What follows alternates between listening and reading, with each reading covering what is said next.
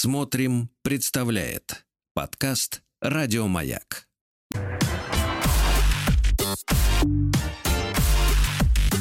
Сергей Стилавин и его друзья на маяке. Дорогие друзья, доброе утро. Сегодня у нас вторник. Здравствуй, Аннушка. Здравствуйте. Да. Ну что, у Доброе. Аннушки ничего интересного в жизни не Абсолютно. происходит. Абсолютно. Э, Только лишь 7 миллионов кредита и все. Дом, работа, работа, дом. Миллионщица. Вот. Будем тебя так Звучит как-то по-преступному. Да, да, да. Друзья мои, э, сегодня у нас в столице до 28 разогреется, так сказать, э, погода, но потом пойдет дождь, переходящий в ночной, а в Омске уже льет с утра и плюс 20. Воду откачивают, товарищи.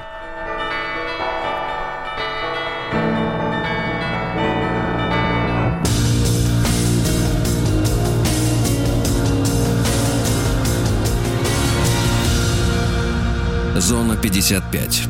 Ну что же, э, э, лед тронулся портившего воздух под Омском Петросяна. Другого. Да, Отправили на обязательные работы. Предприниматель Айк Петросян. Ему была запрещена, запрещено использовать асфальтосмесительную установку, но она все равно работала, потому что, видимо, Петросяну нужны были, э, нужны были деньги. Вот. Она приносила прибыль. Ну вот теперь э, принудительные работы бизнесмен. Ну, Старался на пойдет благо 200 города. 200 часов, да. На, да не на благо города он старался. На благо машины асфальтосмесительной. Значит, а Мичу пришлось раскошелиться за скрытый пробег автомобиля. Представляете, ребята, вот сегодня же невозможно купить на вторичном рынке практически машину без скрученного пробега. А в Омске удалось через суд э, взять компенсацию. Значит, Амич решил купить Санта-Фе. Э, 2002 года. Машинка старенькая, но еще на ходу. Э, Соответственно, за 300 тысяч рублей с пробегом 150 тысяч километров. Затем экспертиза показала, что машина накатала намного больше. Э, Покупатель обратился в суд. Э, Действительно выяснилось, что информация о пробеге была скручена в сторону уменьшения, естественно, Э, и удовлетворил иск. А теперь внимание, э, обязав э, продавца вернуть новому владельцу 71 тысячу рублей. А? Включая Приятно, неоправданную приятно. наценку и компенсацию понесенных покупателей, э, покупателям судебных расходов. Но я видел людей, которые, в принципе, вот официально являются безработными, общался как-то, но их основная деятельность заключается в том, что они ходят по автомобильным рынкам и предлагают услугу скрутить пробег за тысячу рублей, и тем кормятся. Ну вот, такая вот история. А теперь ведь есть прецедент, что можно еще и прищучить, да. Э, Из-за вакцинации, дорогие мечи, сегодня не работают киоски по пополнению проездных карт. Не будут работать э, киоски э, на 21-й Амурской, 11 рабочий, 6 линии на улице Рабиновича и на Поворотной. Дело в том, что сотрудники этих киосков массово сегодня идут прививаться. Так что терпение, еще раз терпение. Дальше. А мечей будут э, пускать на хоккей только с QR-кодами и ПЦР-тестом. Слушайте, как в нашу жизнь быстро входят новые шифрограммы. Да? Уже все понимают, о чем идет речь. На границе Омской области задержали жителя Киргизии с пиломатериалом с поддельными документами. А?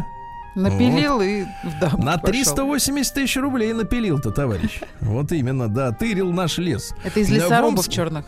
Да, в Омской области владельцы водного транспорта заплатят штрафов почти на 200 тысяч рублей. Идут проверки, ну, всяких прогулочных посудин, которые рискуют перевернуться, понимаете, протечь. Вот, чтобы меньше было жертв на воде. Выписали, вот видите, столько штрафов. Житель Омской области поехал в гости к друзьям, чтобы выпить. Давайте, вот очень хорошая музыка Может, про оленя как Не раз, да. уточнять было, зачем Да, он поехал. Да. А у вас, э, кстати говоря, это сексизм, когда мужчине думают, что если он поехал к друзьям, так обязательно бухать. Это попить Понимаете? чайку. Это сексизм. Это то же самое, что сказать, что женщины собираются только, чтобы потрындеть своими языками. Так оно Вот. правда. И посплетничать. Вот, это тоже сексизм. Но в данном случае не правы вы. Так вот, смотрите, какая. 44-летний потерпевший отправился в село Чистово на машине Volkswagen Passat, где в компании друзей распивал алкогольные напитки. Проснулся, а Passat-то нету. А он уже в Новосибирской области, представляете, сотрудники полиции задержали 28-летнего подозреваемого. Кстати, странная какая-то история. Что за друг такой э, на 15 лет младше, да? Что их Я может вот вам- объединять? Я вам вообще? честно скажу, мужская дружба держится на поколенческих связях, а не на водке. Вот так вот. Э, Ожидаемая продолжительность жизни Амичей резко сократилась. Грустная новость. Дело в том, что с 15 по 19 годы продолжительность жизни постоянно росла. И накануне коронавируса достигла 72,3 года. А в этом году резко упала э, на 3 года до 70,4. Представляете? Да. Ну и, наконец, о хорошем. Давайте, Ленинградский мост в Омске отремонтируют за миллиард. Хорошая сумма. Да. И круглая. Да, просто Фонтаны считать, да? дешевле у них. Я, да, я уже сказал, что сегодня Омск э, подзатопило. В Омске после обильных дождей с улицы откачивают воду. Уже откачано 123 тонны воды. Э, Работы продолжаются. Ну и, наконец, из-за дождя, кстати, в одной из поликлиник Омской области во время, так сказать, потопа с потолка полилась вода. Вот Прямо так. на людей, прямо на людей. Ну и пару сообщений буквально. Во-первых, э, в Омске охранник общежития обчищал комнаты студентов, пока те, например, ездили на побывку к родителям. Ну и, наконец, учительница из Омской области соблазнилась дешевыми платьишками в интернете. 54-летнему педагогу захотелось прикупить новых красивых платьев, потому что стоили они очень дешево. Э, 10 платьев обошлись ей в 3300 рублей. Э, Через 10 дней посылка пришла на почту России. Открыв ее, учительница вместо платьев нашла в коробке картонные листы и, внимание, детскую ночнушку. Ночну- Это слишком которую- дешево. Даже 100 которую- носков стоит дороже. Да, да, в которую учительница не влазит, как вы понимаете. Да, перейдем к нормальному. Жаль ее. Очень. Ночнушку жаль. Сергей Стилавин друзья. Ну что ж, друзья мои, горько сознавать, что мы все эти годы жили не так, но придется. В России хотят вернуть в оборот личную тару покупателей. В Советском Союзе, как вы помните, люди ходили, например, за молоком со своим бетоном, Да, я ходила. Да, В Ваш со пакетик. своими, со своими банками, например, куда в творог м, отгружали или масло. А потом нам сказали, что гениально, если все будет уже упаковано. Просто взял с полки и побежал. Вот. А теперь, э, соответственно, вот эти тети в марлевых э, этих, э, ну, как у Папы Римского, вот этих колпаках, помните, они стоят. Да, да, да. Вот, опять будут отгружать сметану, потому что от упаковки беда сплошная. Она А мы- по- природу загрязняет. А мы будем мыть пакеты, наверное, снова и сушить. Вы будете мыть пакеты, мойте снутри. Да. А в России, слушайте, хорошее предложение от депутата Сухарева. Э, В России э, предложено ввести скидку на транспортный налог за безопасное вождение. Э, по- 50% скидка для уплаты, значит, э, транспортного налога для тех владельцев, которые в течение э, налогового периода за год э, совершили не более трех незначительных нарушений правил дорожного движения на общую сумму не более полутора тысяч рублей. Это для Ну, если- меня. Если пройдет эта, так сказать, история, то браво. Прекрасно. А, в Новосибирске бургерная спот и чус. Спотечус. Вот. А попросила соискателей работы, девочек, которые будут гамбургеры продавать, э, прислать свои нюдсы. Скажите, пожалуйста, Аннушка, Да. вы все-таки девушка была когда-то. И скажите, вот нюдсы это как? Нюцы. Но ню Да. это, наверное, как топлес, да? Что-то такое до Что значит, как пояса. топлес? А что, низ нас не интересует? Ну, а бургеры, они по, по прилавок только их видно. Зачем а, нам в низ? этом смысле. Понимаю. Короче говоря, попросили девок присылать голые фотки свои, представляете? Вверх. Как только раскритиковали, сразу с сайта это дело убрали. Но стыдно же, ребят. Сказали, не Стыдно. было ничего, ничего не Какая было. вам разница, Без что там у попутал. нее под этим самым, да? Вы Да. на лицо смотрите, на руки. Ты на руки-то на нее посмотри. Значит, э, значит, в России детский лагерь Талый ключ. Название уже, так сказать, Говорит настораживает. само да. за себя. Талый ключ. Обвинили в ЛГБТ-пропаганде. Там устроили дни наоборот. В такие дни мальчики переодеваются в девочек, а девочки в мальчиков. Значит, возмутился председатель регионального совета отцов. Он сказал, что это целенаправленная пропаганда сообщества ЛГБТК+. Что делает, что делает пацан в женской одежде, накрасившийся с непонятными прическами и ужимочками? Что в нем пробуждается? К чему его подталкивают? Э, Он напомнил, председатель, значит, что дни наоборот обычно проводятся в школах, когда ребенок становится, например, учителем, правильно? Мгм. А там директором. вожатым Очень хорошо. А еще лучше этим кассиром, чтобы там на шухер навести. Есть да. день Нептуна, прекрасный Да. праздник. Зачем? Наш, э, наш Дмитрий Губерниев э, прокомментировал заявление Владимира Познера, значит, о том, что доволен он тем местом, которое Россия заняла на Олимпиаде. Губерниев сказал следующее. Он не знает про Познера, за какую команду ему болеть. То ли за США, гражданином которых он является, то ли за Францию, паспорт Франции, насколько помню, у него тоже есть, то ли за Россию. Я бы на его месте тоже распылялся. Ну, вот так вот, свели к шутке, хорошо. А, Лукашенко э, предложил поставить э, памятник Иосифу Виссарионовичу Сталину. Мгм. Толковое предложение. У себя Так. или у нас предложил А, поставить? Сначала у себя, а потом мы посмотрим, э, если прижи- приживется. Э, Звезда Кривого Зеркала Александр Морозов, ваш любимый юморист, э, предположил, что арест комика и драка Мирзализаде, который шутил про испачканную нечистотами матрас в квартире русских квартиросъемщиков, его арестовали на 10 суток. Вот. Что это, конечно, мера жесткая, но других, а, так сказать, э, по немножко э, осадит в желании э, шутить не так, как надо. Да?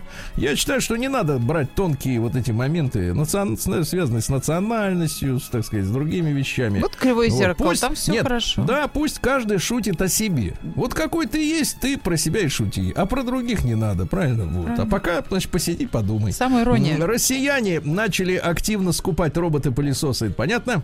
Стали известны мотивы женщины, которая привязала себя на, на 20-метровой высоте к верхушке дерева в Бабушкинском парке в Москве. Она была вооружена арбалетом и не пускала под угрозой выстрела этой э, стрелой э, спасателям, которые пытались какая. ее снять. Дело в том, что женщину не устраивает программа реновации столицы. Понимаете? Вот так она. м, Не Да. устраивает, да, поэтому там там сидит Надо и подписи от- собирать отстреливается. жильцов. Зачем на дерево-то лезть? Вот. В ООН предупредили о необратимой катастрофе на Земле. Говорят, что э, Земля преодолеет критический температурный порог уже в 30-м. И уже, так сказать, обратно не повернуть. Поэтому, товарищи, ну, раз не повернуть, ну, давайте всю эту ересь э, с углеродным налогом, вот этим всем, давайте останавливать-то. Да если смысла в этом нет, правильно? Раздадим людям спиртное и будем ждать, так сказать, конца света. Что, чем заниматься-то тогда? Э, Таможенный конфискат предлагают отдавать малоимущим россиянам бесплатно. Вот в Общероссийском народном фронте заботиться о людях, это очень хорошо, правильно? Вот, ввезли кроссовки, а у людей нет, например, не во что обуться. Оригинальные причем. Да, да, и отдайте людям, конечно, а что, вы сжигать, что ли? Ну и, наконец, россияне рассказали, как борются с эмоциональным выгоранием. Большинство, 22% считают, что отпуск лучшая, так сказать, история. 19% смену работы, но это радикально. 7% отметили налаживание отношений в коллективе. Ну, э, Аннушка, вы знаете, как можно наладить отношения в коллективе, Я правильно? профессионал. Да, вот в этом смысле. А, Мы еще с вами наладим пару раз эти отношения. Сейчас давайте к науке перейдем.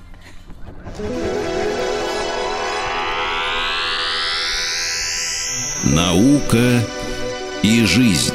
А, Австралийские биологи в месяц щекотали крыс э, ради науки. Оказалось, что щекотка улучшает эмоциональное состояние крысы, э, помогает ей справляться со страхом. То И есть ей выгоранием. страшно, а она смеется. Да, вот это, это выгорание позволяет помогает. приручить ее и в целом работает как акт социального взаимодействия. То есть надо защекотать до смерти. Друг друга. Э, Врач э, назвал лучший источник витамина D. Это мясо.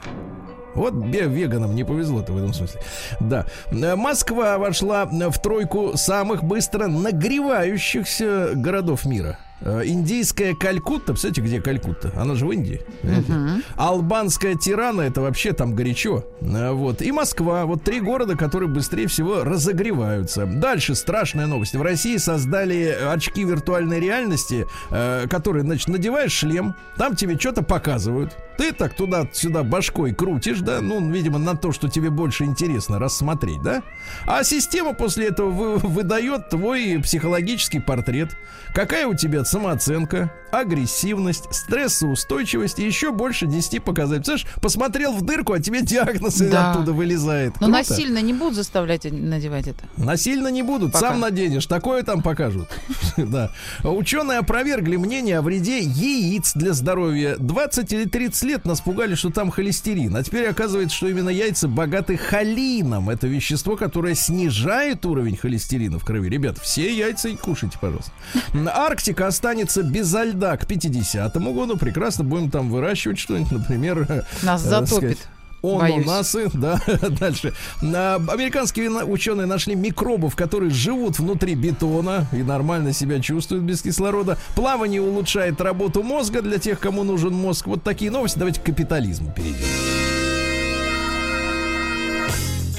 Новости капитализма. Так, ну что, продолжается педофильный западный скандал. Теперь, э, значит, уже не молодая девочка, которая когда-то была э, несовершеннолетней, ей было меньше 17 лет, подала в суд на изнасилование со стороны сына английской королевы, принца, принца Эндрю. Есть такой, он не самый популярный. Двоюродный брат, по-моему, этих наших. А, Ну, этих, да, этих совсем уже.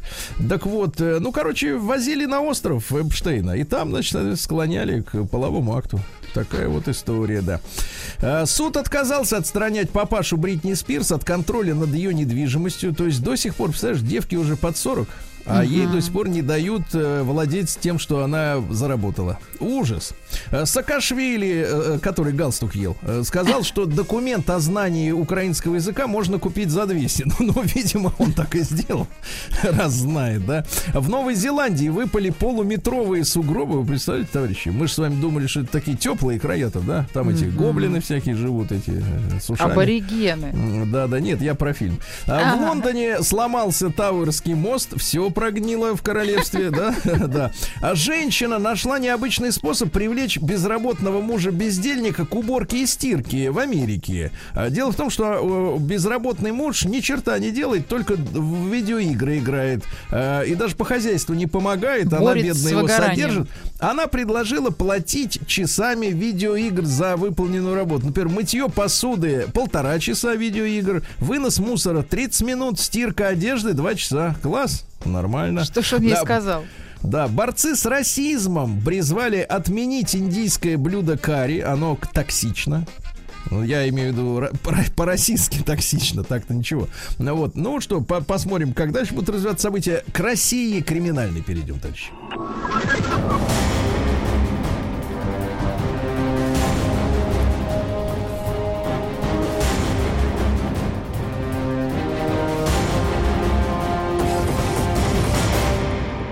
Россия криминальная. Товарищи, под Тулой в полицию обратились родственники мужчины, который вел себя неадекватно. Была вызвана бригада скорой помощи, чтобы сделать принудительную госпитализацию, но ехать в медучреждение Туляк отказался, бросался на медиков с топором. Представляете? Вот так вот, да и так бывает, представляете? Вот, мне кажется, медикам давно уже пора выдавать, э, так сказать, средства за... Средства самозащиты от топора, не знаю, какие-то щиты, вот. Тот с топором, а это со щитом с красным крестом, как крестоносец. Значит, э, в Самаре задержали мужчину, который сбежал из изолятора по простыне. Ну, старый, проверенный, в принципе, способ, почему нет.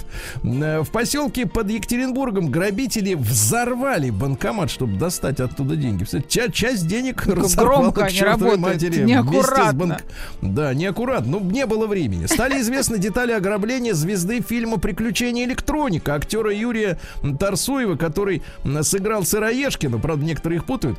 Вот. Ну, короче, на Сыроегу напали, представляете? Ограбили родственники понравившейся ему прекрасной женщины.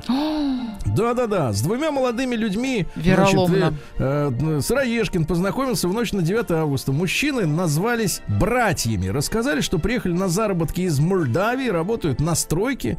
Вот, а он сказал наоборот, что ему нравится молдавская девушка прекрасная. И у него отняли телефон, кстати, ограбили человека. Сволочи. Ну и, наконец, давайте о хорошем, да? Э, Камчатские чиновники пытались майнить криптовалюту прямо на рабочем месте. Ведется проверка, но мне кажется, радоваться надо. Наконец-то делом занялись, правильно? День дяди Бастилии пустую прошел. 80 лет со дня рождения. Ух ты, а ей уж 80.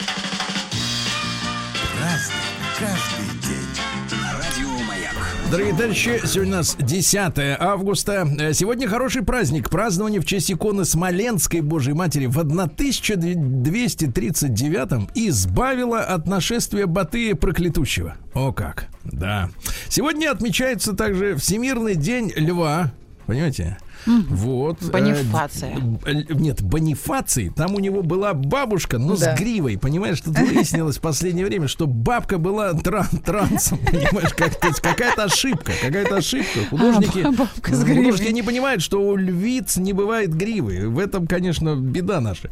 На- Нас э, запутали. День попутного ветра сегодня. Ну, ветер вам в парус.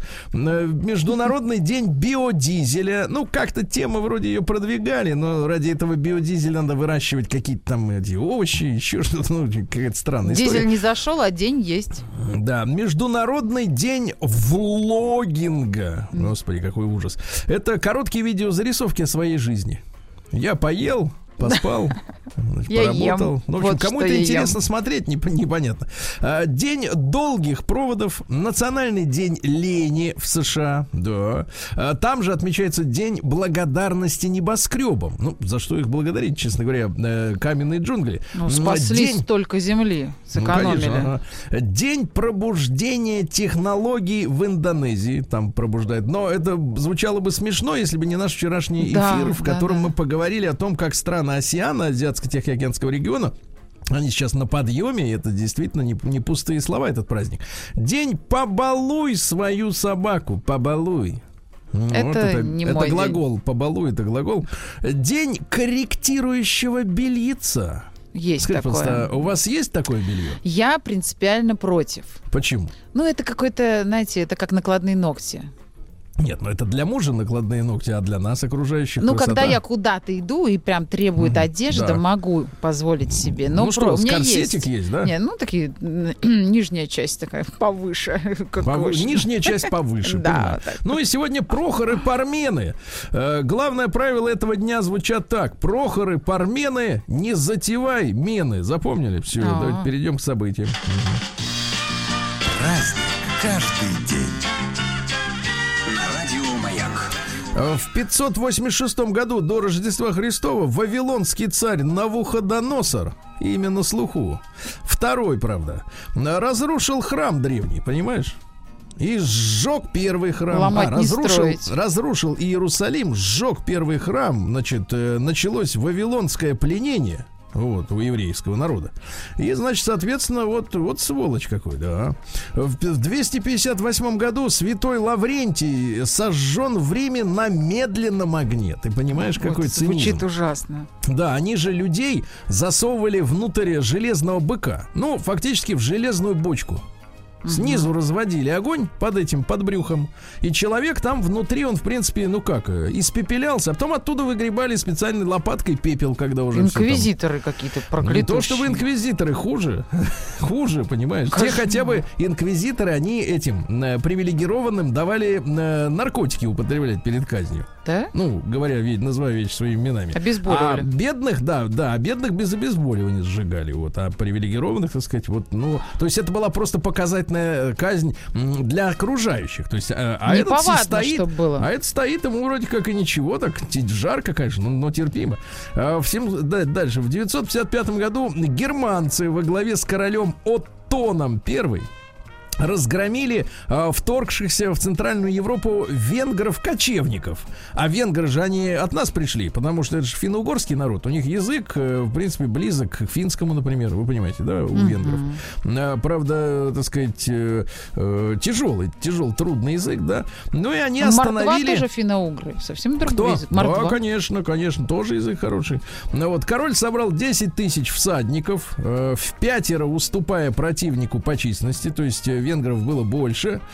Хотя и превосходил по мощности вооружения, победа была достигнута в первую очередь благодаря строгой дисциплине.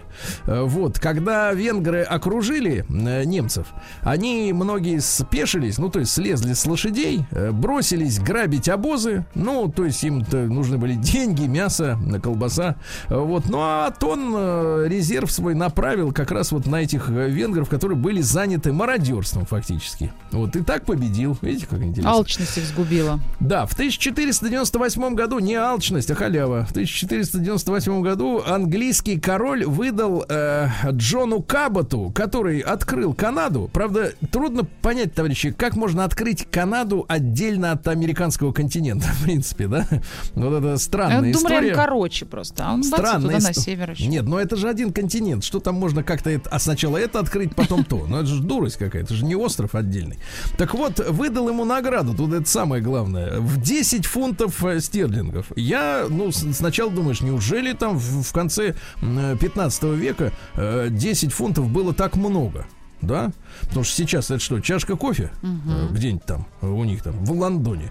Так вот, извините меня, пересчитал, нашел э, пересчетные книги.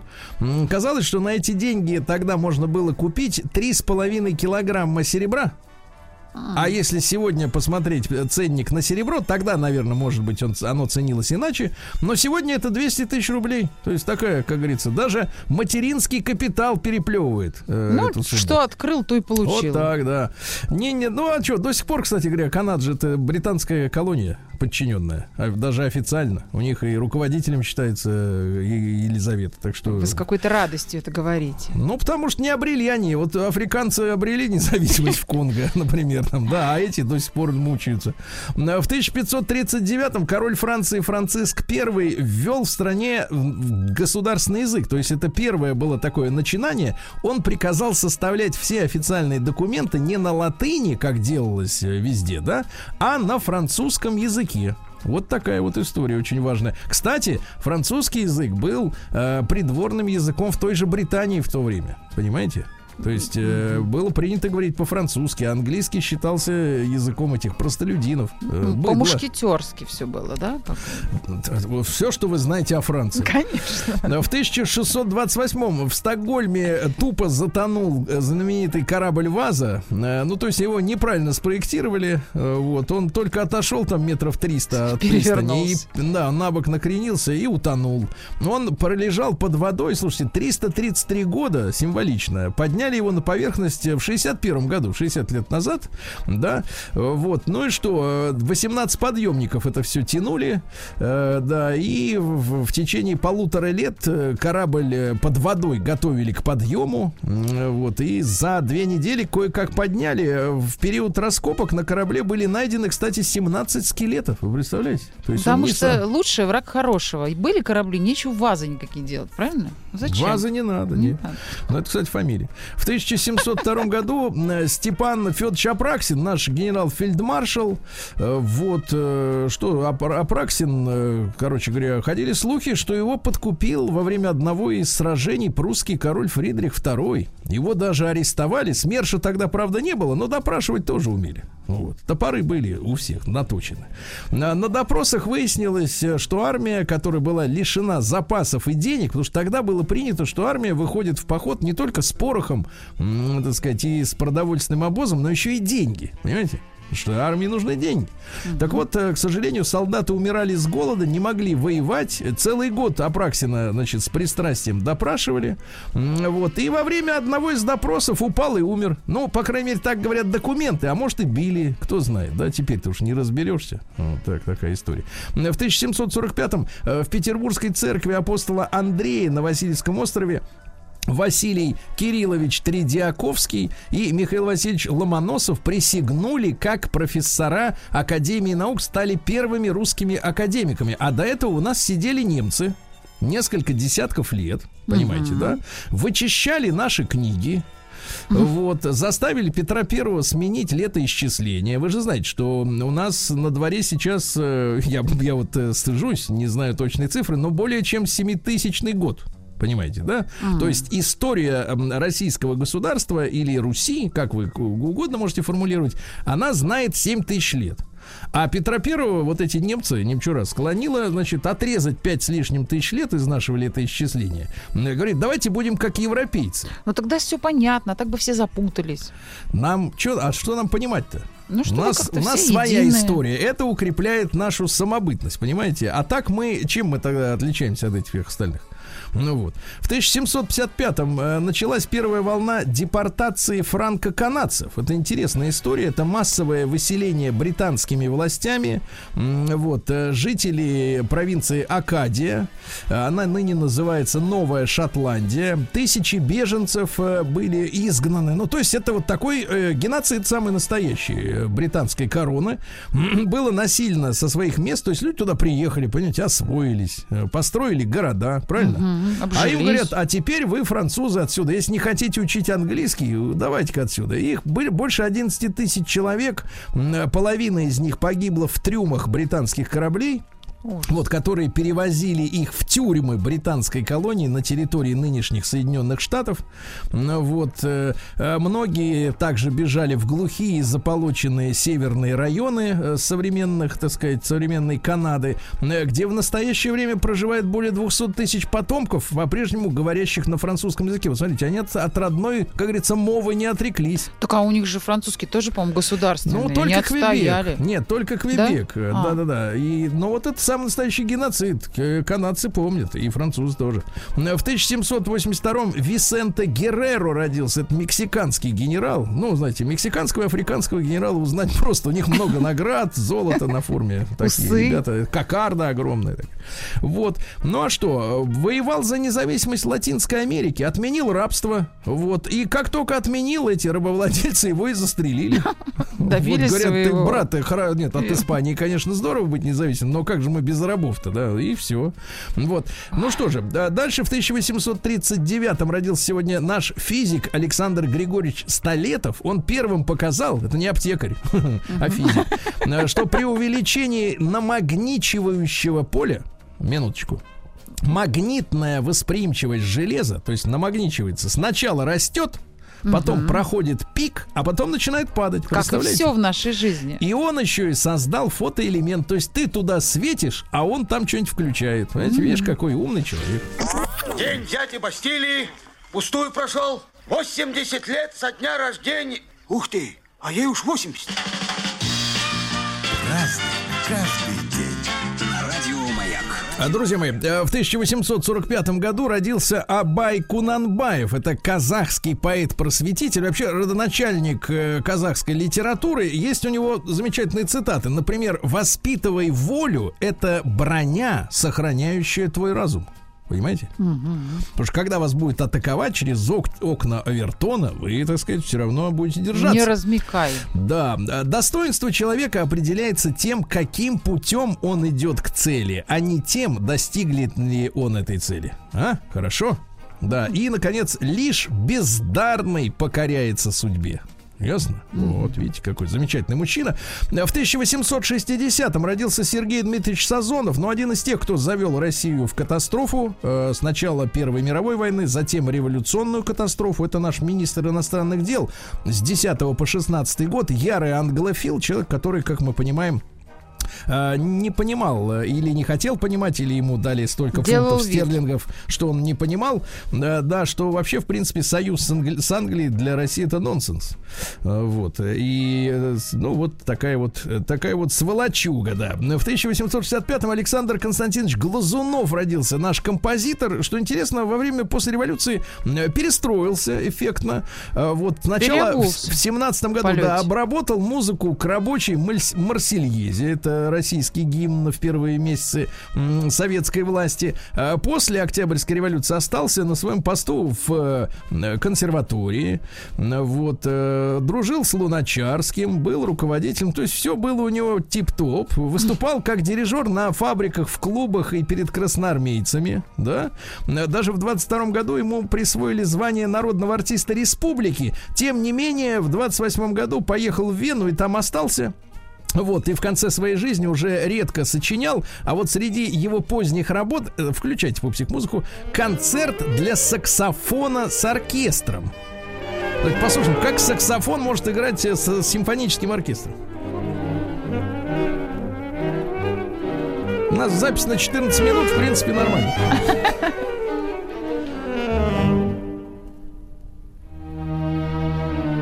Хорошо, хорошо, да, ним неплохо. А в 1874 году Антонас Сметона родился, первый президент э, Литвы. Вот, э, ну а что, когда в 40 году Советский Союз потребовал, так сказать, чтобы э, Литва самоопределилась, чтобы народ высказался, он сбежал с семьей в Германию, потом в Швейцарию, потом в США. Вот. И погиб во время пожара в Кливленде, в штате Огайо. Э, Сметона бросился из огня спасать ценную дорогую шубу. Ой, И в итоге его там бревном и придавило. Вот Ой. видите как, по- помчался за шубенкой. почем зря погиб.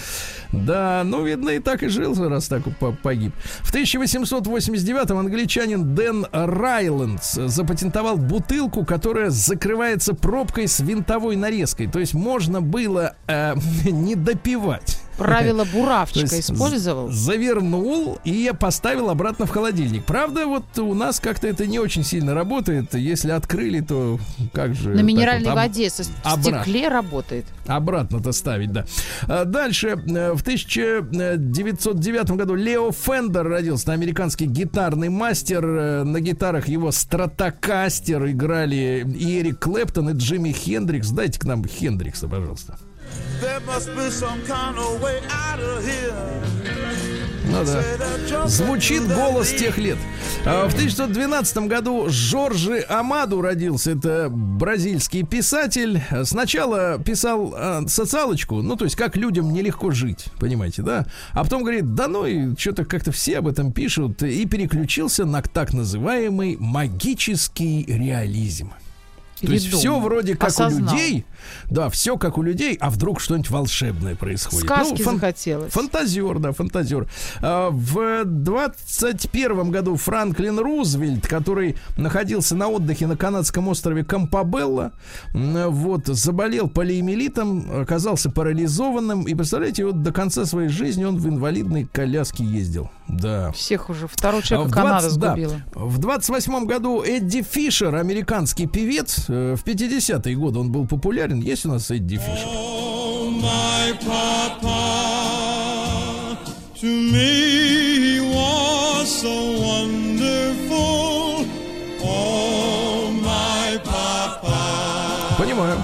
В 1935 году Гия Александрович Кончели родился замечательный грузинский композитор, народный артист Советского Союза. Он и симфоническую, и камерную музыку, значит, писал. Да, особенно плодотворное сотрудничество с Данелли у него. Дайте-ка чуть-чуть.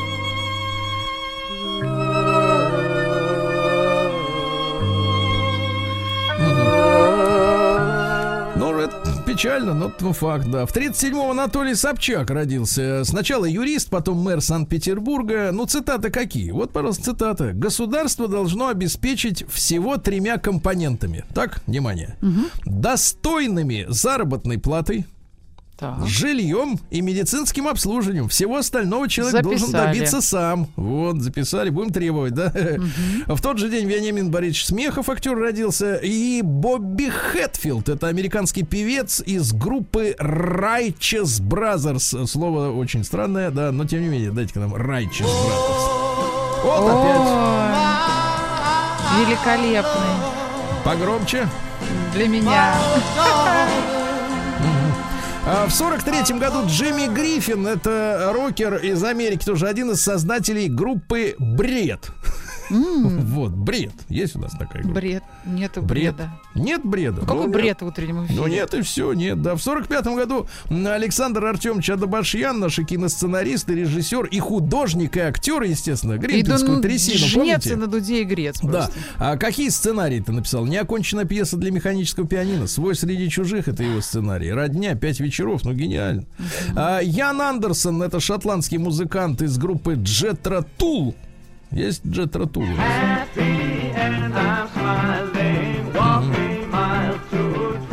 Понятно. В 57 году родился Андрей Иванович Краско, ну, замечательный актер, который очень рано не стало из-за сердца, да. И в 60-м году Антонио Бандерас родился. Он же еще и певец. Представляете, он поет. Давайте послушаем, как поет.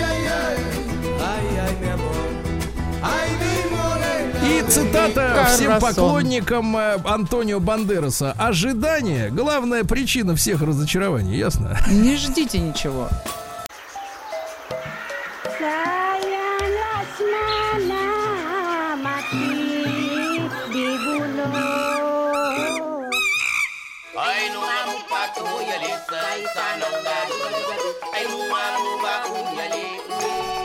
Отпуск каждый день.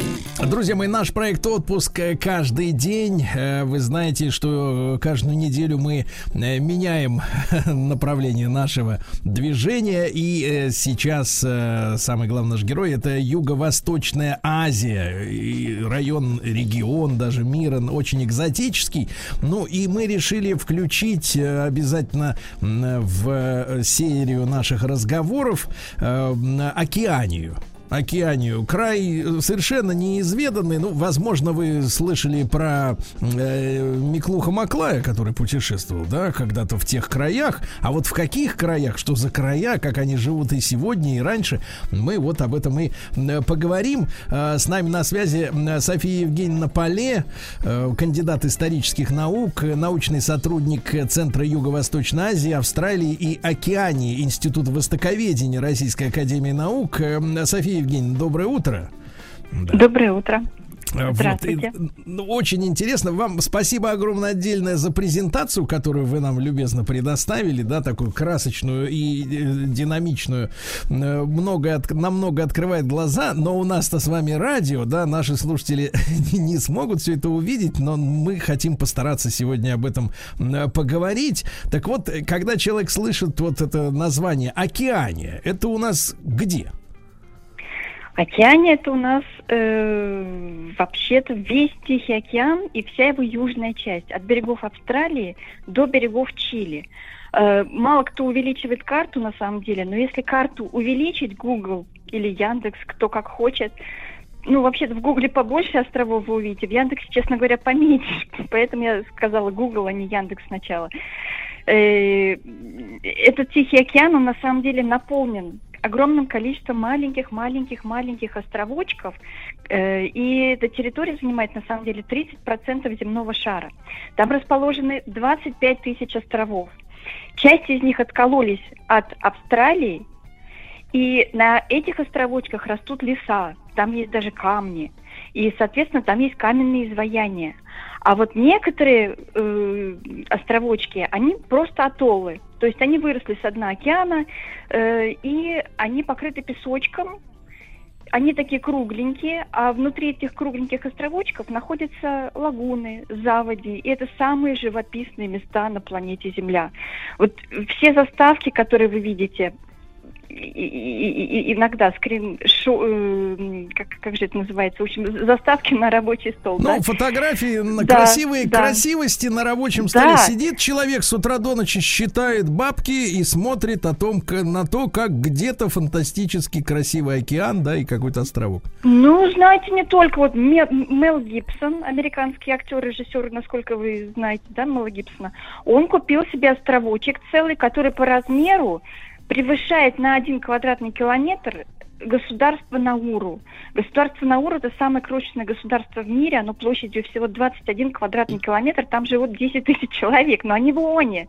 Они сидят, голосуют в ООН, честное слово, эти 10 тысяч человек Науру. И э, Мел Гибсон купил себе островочек э, в составе Фиджи, 22 квадратных километра. Но там живут всего 300 человек, его обслуга. Вот. И очень многие... То есть он, э, погодите, Голливуда- погодите, э, Евгений, э, э, погодите, Да, да, М, с- ага. с- Софья Евгеньевна, а Софья, получается он, да, получается он купил Ага. вместе с людьми остров-то? Он купил его без людей, потому что там очень большое количество необитаемых островов. Все люди нормальные хотят же работать. А работа где? Она в э, крупных поселениях. А крупные поселения где? На крупных островах. Там, где столицы расположены, там, где есть порт, куда заходят корабли, в конце концов, которые надо обслуживать, там туризм, да, и так далее. А крошечные острова, они, в принципе, опустели. То есть очень много островов просто пустых стоят в Тихом океане. И на этих островах звезды Голливуда могут играть свадьбы, политики могут там проводить свои встречи, там, извините, масонские ложи заседают, там все что угодно творится в Тихом океане. То А есть вот э, товарищ, э, товарищ Эпштейн туда вывозил девушек несовершеннолетних в те края? Э, Возможно, потому что южная часть Тихого океана, она очень слабо контролируется. И со спутников слабо контролируется, и береговая охрана. То есть, например, государство Кирибати, оно небольшое, там где-то ну, 100 с лишним тысяч человек всего проживает. Но вокруг государств есть 200-мильные экономические зоны, и поэтому Кирибати по площади сравнимо с Индией. А как вы будете охранять эти границы? Ну, в принципе, никак. Там плавают американские корабли, там плавает э, береговая охрана Австралии, конечно же, Новой Зеландии и Франции. У Франции есть Таити, то есть французская Полинезия, которая пять Франций в себя вмещает. И у Франции есть Новая Каледония, и в центре Тихого океана Франции принадлежит еще Уоллис и Футуна. Это такие 15 тысяч человек, которые сидят в центре Тихого океана и принадлежат Франции. Да, да. Вот как-то Софья так. Евгеньевна, а э, с- послушайте, но получается, что там как бы с исполнением каких-то там прав человека, законами вообще как такой офшор, да, полный? О, да, там еще, между прочим, вот, например, в королевстве Тонга, Тонга у нас еще королевство, до сих пор там есть огромный толстый король, вот, звать его Тупоу, их всех зовут Тупоу, первый, второй, третий, четвертый, пятый, сейчас, наверное, уже восьмой там сидит, вот, и все эти ту- ту- Тупоу, они что хотят, то и воротят, как говорится. И Фиджи выдавала паспорта террористам, которые устроили теракт 11 сентября э, в США. То есть, ну, это, это очень интересное место. Там надо быть, кстати, очень осторожным, вот юридически и так далее. Кроме Мгм. того, на эти ос- острова э, завозят все, что можно. И воду, и консервы, и мясо, и все прочее, потому что на атоллах не растет то, что растет у нас. Атоллы, там почва буквально 1-2 сантиметра, ее надо очень сильно охранять. То есть на острова завозится все, следовательно, цены высокие. То есть за, за доллар вы там никого не удивите. Если- в Юго-Восточной Азии за доллар вы можете себе, извините, жену купить, то в океане вам нужно будет, ну, тысячу долларов хотя бы. Мгм. То есть там для богатых людей место. То есть не А, Софья. Евгеньевна, а вот вы упомянули, что надо аккуратно в юридической сфере вот с этими паспорточками, да, местных э, Ну, вот этих да, да, да, государств. а в чем, что- а в чем, а в чем может быть сложность? Потому что периодически же всплывают все эти э, рекламочки. Купите себе паспорт Кирибати и будете ездить по всему миру без проблем. Нет, на самом деле это все не совсем так, абсолютно не совсем так. У Кирибати есть много и всяких ограничений интересных, и у Фиджи и так далее. То есть они входят в содружество э, Британское, британское, да? там 53, да, 53 государства, конечно же, но эти государства, они э, принимая к себе этих граждан, их очень тщательно проверяют. То есть будьте готовы к очень тщательной проверке, к большим задержкам и так далее. Ну, э, всякими способами вам могут делать препоны, если вы не человек с миллиардным состоянием, конечно, потому что с миллиардным состоянием вам и без паспорта Кирибати зеленый светофор. Мгм. Вот. Софья Евгеньевна, а вот что касается природных, э, соответственно, условий, насколько я понимаю, раз там ничего кроме песка нет, так там, в принципе, и живности, видимо, нет, потому что нечего им есть. Нет. Живности не только нет. Э, э, Первые мореплаватели привозили местным островитянам курочек, петушков, оставляли на островах. Э, Коцебу, например, наш замечательный Отто Евстафьевич, он оставил на Маршаловых островах, он оставил козочку и Барашка. козла. Ну, м, да, козла. что-то вроде, да. И назвал этот остров Козий остров. А когда он оставлял им этих животных, островитяне дико напугались. Они залезли на пальмы и сидели дрожали, пока там бегали эти ро- рогатые животные. То есть для них это были исчадия мада, дьяволы какие-то, еще что-то непонятное. Вот КЦБ очень сильно смеялся. Он вообще был человек с юмором, потрясающий просто. Я в него влюбилась, пока читала его дневники. Вот, честно говоря, и не Мы о нем подробно поговорим, конечно. Да. Да-да-да. Хорошо. Так а козлы выжили? Нет, нет, нет, нет, нет, их ловили, съедали, потому что это кусок мяса, который бегает, очень вкусный. То есть э, э, океанийцы, они такие ребята, они живут одним днем. Там такой климат, что не надо думать о будущем. Климат Так. такой, что ничего не сохраняется. Зимы нет, конечно же, есть только небольшой сезон дождей. Ну, пр- прошел тайфун, ушел, и ничего Мгм. страшного. Ну, а вот эти люди, которые там жили до э, при- пришествия там американцев или наших там э, этих путешественников, да, они, в принципе, в таких условиях-то они чем кормятся-то? Если там ничего не растет и даже тараканов, Там так понимаю, зато, нет, да? там зато плавает. Да, кстати говоря, нет комаров на Таити. Вот кто не любит комаров, добро пожаловать на Таити. На основной части островов нет змей. Э, все, что водятся, это птички, потому что между островами можно только перелетать. Передвигаться на лодках, на каноэ можно, конечно, ориентироваться по звездам, еще как-то, конечно же, люди это как-то заселили, ориентируясь по звездам.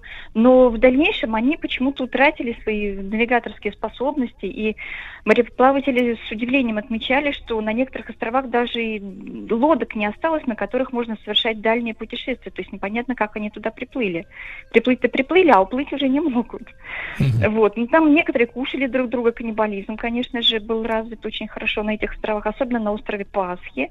Они съели друг друга так на острове Пасхи, что их было в 15 веке где-то 15 тысяч человек, а когда их открыли, их осталось всего 2 тысячи человек. И кушали они друг друга очень хорошо. И потом белые люди завезли им чуть-чуть болезней своих, немножечко их потом в рабство обратили, украли островитян с их же островов. И их осталось еще меньше, они были очень озлоблены и уже не помнили свою письменность, потому что последний жрец умер, который умел писать, читать. И таблички остались острова Пасхи, а прочитать-то их невозможно. До сих пор, да? Вот. А остров Пасхи или Абсолютно. Рапануи, да, это ж та история, где стоят вот эти головы, правильно? Да, там даже не совсем головы, это целые стуканы с ножками даже, но они вкопаны в землю. Они вкопаны в землю, погрузили в землю так, что да, мы сейчас видим плечи и головы в основном. Но там еще есть даже как бы живот. А живот тоже есть. Если откопать, да. А, Софья Евгеньевна, а вот долго же э, ходят эти разговоры, да, их еще Юрий Синкевич, я помню, еще в 70-е годы обсуждал там этот вопрос, зачем они, э, в общем-то, в принципе, существуют, эти истуканы, да. Ну, а, успокоились версии, тогда я помню, что, мол, типа, ну, это строили, чтобы океан не наступал. М, Вот, типа, запугать океан. А как-то вот с этой точки продвинулась э, общественная, то есть научная мысль? э, Ну, да. во- вообще, если серьезно, то остров Пасхи будоражил мы еще первых наших мореплавателей. Наши, если вы э, помните, э, в 1803-1806 годах состоялась первая э, российская экспедиция кругосветная с научными целями. Что значит научными целями? Это значит, что Иван Федорович Крузенштерн, который возглавил экспедицию, и Юрий Федорович Лисянский, э, который был вторым э, капитаном второго корабля, было отправлено два корабля вокруг света. Э, Их цель была измерить глубины океана, скорость направления ветра и так далее. И именно эта экспедиция заложила основу океанографии, э- океанологии и в целом метеорологии. Такая наука появилась после российского плавания. И э, дело в том, что эти мореплаватели должны были, в- пересекая Тихий океан, э, они обогнули Латинскую Америку через мыс Горн и через Тихий океан должны были пройти на Камчатку. Расстояние огромное. Ну, кушать-то надо по дороге. Цинга же, если вот подумать, да. Витамин С и так далее, он требуется. А витамин С только в свежих фруктах и овощах. И взяли они карты Лаперуза, карты Бугенвилля, Антуана, Луи Антуана де Бугенвилля, французских мореплавателей. И по этим картам они сложили маршруты. Э, Они должны были делать остановки, запасаться продуктами питания э, через определенное время. Например, месяц в море и пять дней на суше. Месяц в море или два месяца в море и пять дней на суше. Опять два месяца в море, и там уже Петропавловск-Камчатский. Э, извините, тогда его еще не было. был, э, просто Петропавловск. Камчатка. Камчатка, да. Вот. И эм, э, они должны были проложить себе маршруты. Они должны были зайти на острова, где, во-первых, добросердечные островитяне, которые будут обмениваться гвозди, железные предметы, обручи от бочек железные, они обменивают на эм, продукты питания, на кокосы, на какие-то бататы. Скудно было, конечно. И поэтому э, наши мореплаватели оставляли там кукурузу, еще что-то, ну, к- э, продукты, которые потом, как они надеялись, вырастут и будут кормить остальных мореплавателей. Вот. И прокладывая маршруты, получилось так, что наша первая российская экспедиция кругосветная под предводительством Крузенштерна и Лисянского проложила маршрут через самые-самые, так скажем, крутые места океане. Это остров Пасхи и остров Нукухива в Маркизских э, островах, в архипелаге Маркизские острова. И дальше Гавайские были острова, и потом уже Камчатка. То есть они посетили три места в Тихом океане, и эти три места до сих пор считаются самыми-самыми-самыми топовыми местами океании.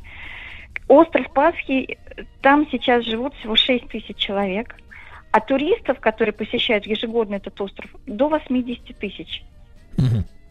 Вот. Сам а почему же, почему небольшой. же все-таки, почему же все-таки эти вот эти, э, эти Да, демоны почему- стоят вот эти? Почему, да, выбрали остров Пасхи? Потому что демонов описал еще Лаперус. Лаперус сказал, что эти демоны стоят по всему побережью, их видно, то есть э, он а, обогнул этот остров с каких-то там углов и увидел, что пять истуканов тут стоят, парочка там, парочка тут, а вообще в целом оказалось, что на острове разбросано 887 статуй. Они высотой от 3 до 12 метров, созданы они были в 13-16 веках. И узнав об этом, конечно же, Крузенштерн и Лисянский очень-очень хотели увидеть эти статуи. Но у Лисянского был более маневренный корабль, а у Крузенштерна такой, э, такой большой, очень Посолиднее. мало маневренный. Да, и их шторм разделил на мысе Горный, и поэтому Крузенштерн по времени и по пассатам, по, по ветрам, ведь у них не было двигателей, они двигались по ветру.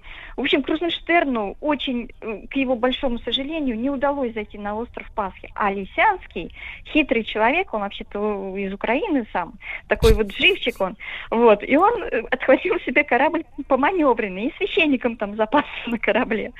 Э, И, значит, с Божьей помощью он взял и зарулил таки все-таки на остров Пасхи.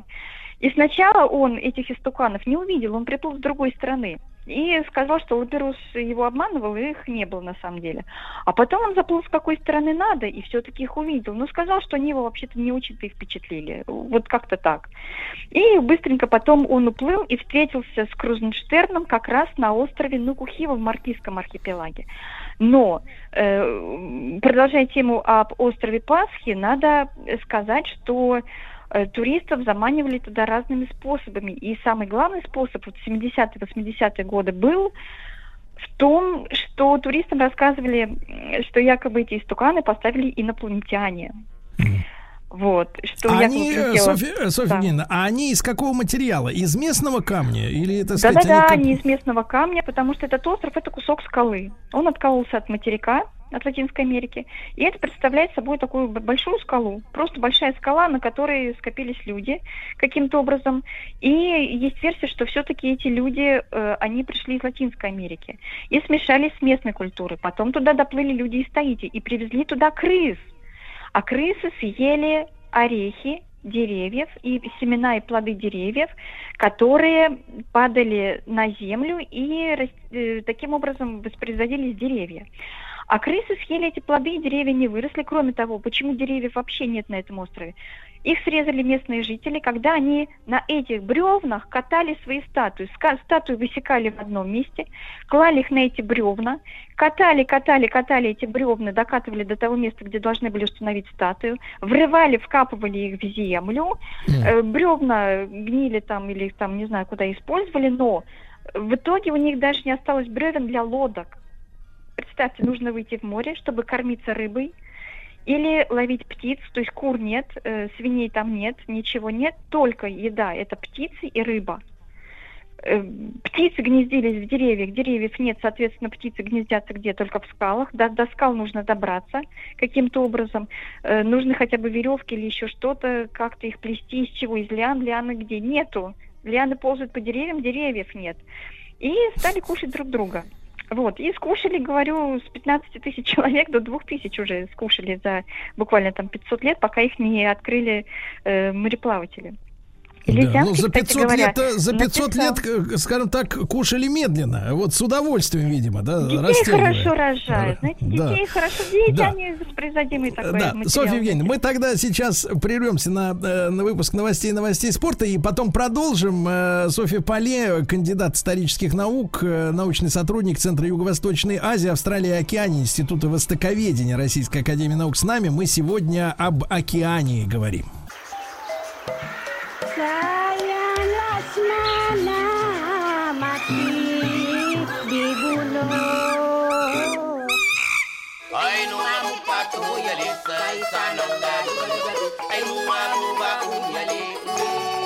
Отпуск каждый день. Друзья мои, на этой неделе в цикле «Отпуск каждый день» мы говорим о Юго-Восточной Азии не только по утрам. Э, у физиков и лириков Таиланд сегодня серфинг.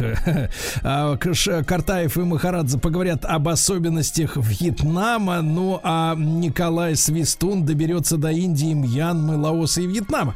Вот такая насыщенная у нас сегодня программа. Мы же продолжаем разговор с Софьей Евгеньевной Поле, кандидатом исторических наук, научным сотрудником Центра Юго-Восточной Азии, Австралии и Океании Института Востоковедения Российской Академии Наук. Э, Софья Евгеньевна, так вот, э, главный-то вопрос, зачем они стоят на острове Пасхи, вот эти вот штуковины каменные, которые без еды оставили такое количество народу, и сколько из-за них было съедено?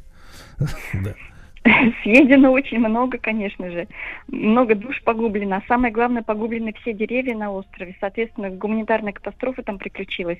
А истуканы, которые называются муаи, эм, они стоят эм, после смерти правителей, вот как, как в Египте строили пирамиды после смерти правителя. Также точно здесь после смерти правителя устанавливали э, эти статуи. То есть каждая статуя это на самом деле э, бывший живой человек. И у этого живого человека есть черты лица, то есть все статуи, э, лица этих статуй отличаются, и они кто-то потолще, кто-то похудее, кто-то постарше, кто-то погрознее, кто-то подобрее, то есть у них абсолютно четкие выражения лиц и так далее. И, в общем, это самый интересный остров в океане, поэтому э, на него клюют туристы, так скажем.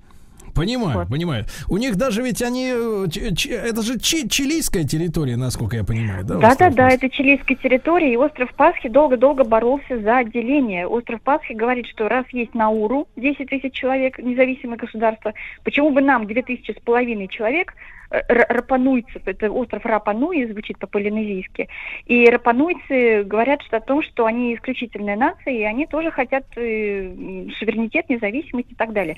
И тогда Чили направила туда очень много своих людей на ПМЖ, и они сравнялись, и теперь чуть-чуть превысили местное население. И, соответственно, когда проходит голосование, то остров остается в составе Чили. Всё. А этим ребятам, которые туда отправились жить, им доплачивают, что специальные северные Да, надбавки? ну немножечко, конечно, да, там и дома у них и все прочее, ну да, чуть-чуть, э, чуть- чуть-чуть неплохо они там живут, э, Да, главный да, климат Ну, хороший. Чили, Плюс Чили 25 хорошо, год. Чили хорошо спекулирует на теме острова Пасхи. У них э, даже вот их Очень. знаменитый этот коктейль Писка Зауэр, по-моему, называется, да, они вот продают эту, эту самую писко э, в бутылках, которые сделаны в форме э, вот этого э, демона. Тукана, этого. да, да, да, да, да, да. И, но это, конечно, страшная вещь. Пьется, я был в Чили просто один раз.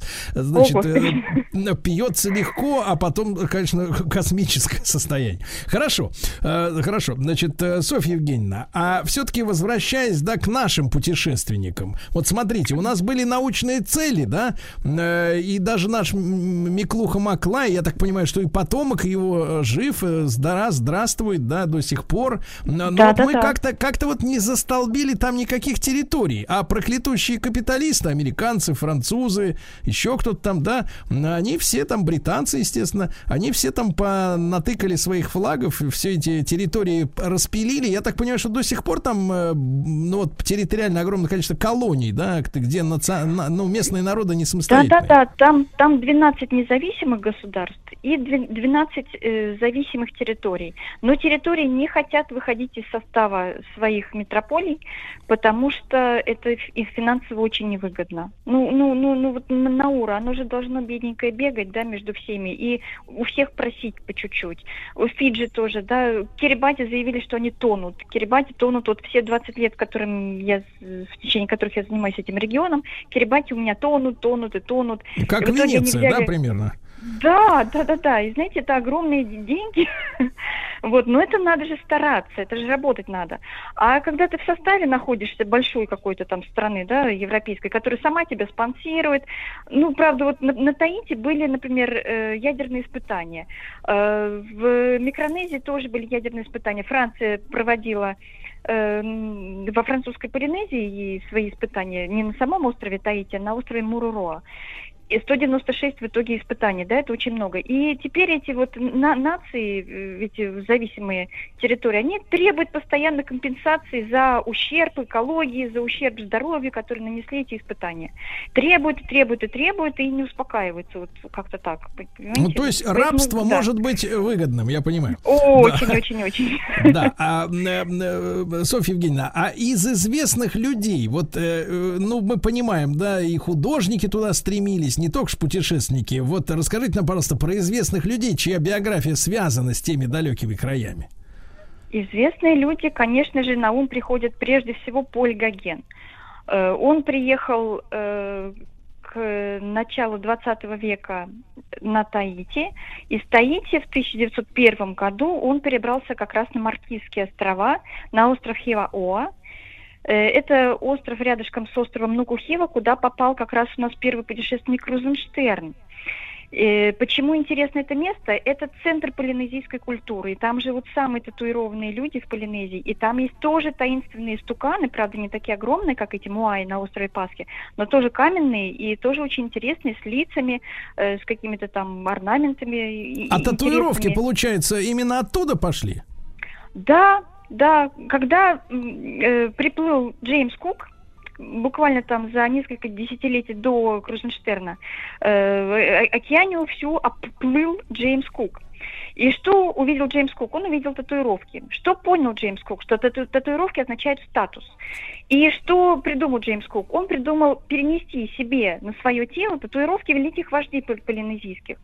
И э, что, что означает татуировка? Например, количество убитых врагов и количество маны. Мана – это такая штука, которая тогда заменяла деньги. То есть мана – это такая духовная сущность, это харизма, и она отражается в татуировке. То есть Это лично, давай так, да. личностный капитал. Точно, точно личностный капитал, который ничем не выражается, кроме как достижениями, которые передаются в татуировке. И в татуировке сколько детей, сколько родственников, сколько предков, которые тоже были носителями маны, так скажем.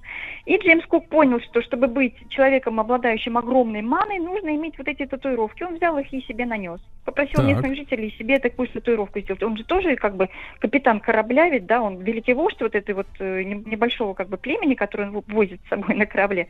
Правда, местные жители э, смеялись, почему же, говорит, вы женщин-то с собой не возите, что же это одни мужчины-то? Вот, и им было сложно объяснить, что есть огромные острова, где есть огромное количество женщин, а это просто маленькая группа людей. Но если учесть, что на островах жило всего по тысяче, две тысячи человек, то команда из 200 человек, ну, на, на самом деле это для них не маленькое племя было, правда же? Вот. Э, Короче, Джеймс Кук нанес себе татуировки, и когда он уже доплыл до Гавайев, то на Гавайях его приняли чуть ли не за божество. Представляете, у него какая огромная мана накопилась в виде татуировок. А полинезийская культура, она на самом деле едина для всей океании. От Новой Зеландии до А Таити и странно, до кстати говоря, э, Софья Евгеньевна, странно, что его не заставили кирпичом стирать татуировки. Э, В принципе, э, дело-то, так сказать, извините за каламбур, уголовно наказуемое.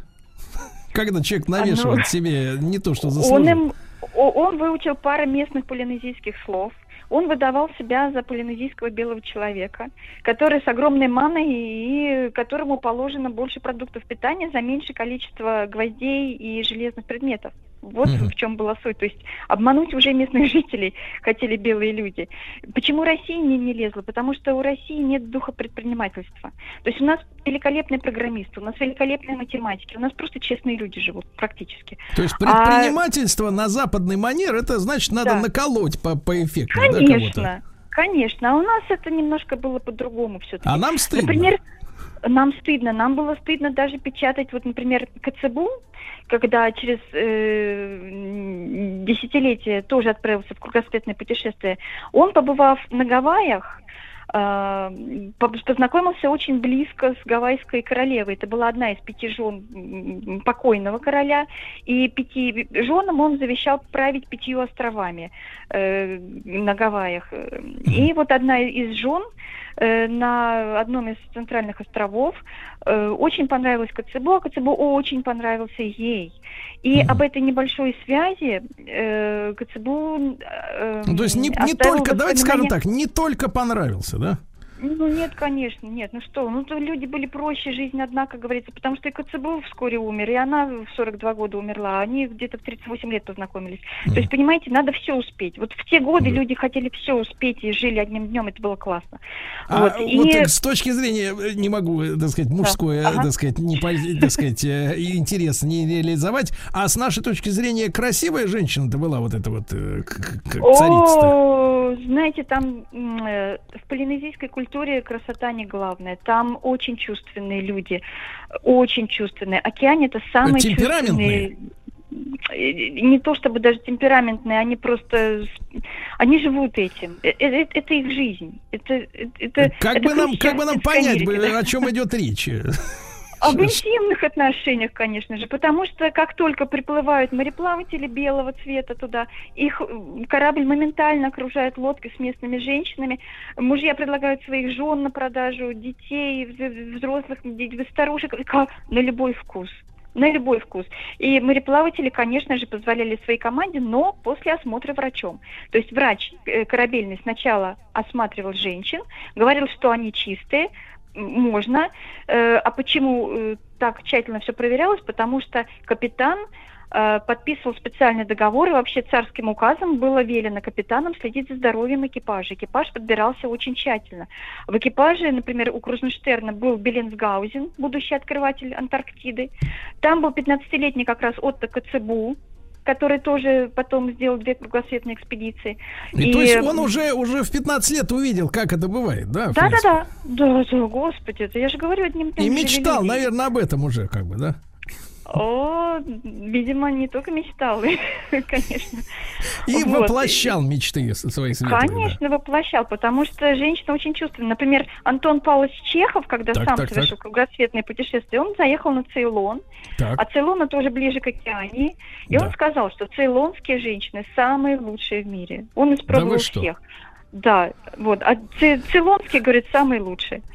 А если бы он в океане приплыл, и особенно Слушайте, на Гавайи, он бы слушайте, вообще просто, просто ну, оттуда не уехал. Софья Вот Евгеньевна, Джек вы сегодня, вы сегодня просто открытие. И женщины лучшие, и чай цейлонский замечательный. Все прекрасно.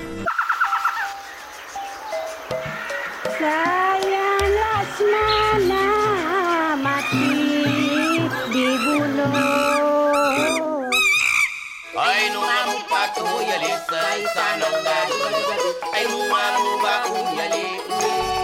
Отпуск каждый день. Друзья мои, с нами Софья Евгеньевна Поле, кандидат исторических наук. Мы говорим об э, туристической, в том числе океане, но пока об истории, да, видите, сколько много интересного всего. Э, Софья Евгеньевна, а вот наши э, соотечественники, ну, которые, может быть, добрались все-таки и осели э, здесь, вот, в, вернее, там, в, оке- в странах океане, на этих островах прекрасных, да, красивых, как-то в сегодняшней, в современной жизни, они присутствуют этих стран или там этих э, колоний великобританских?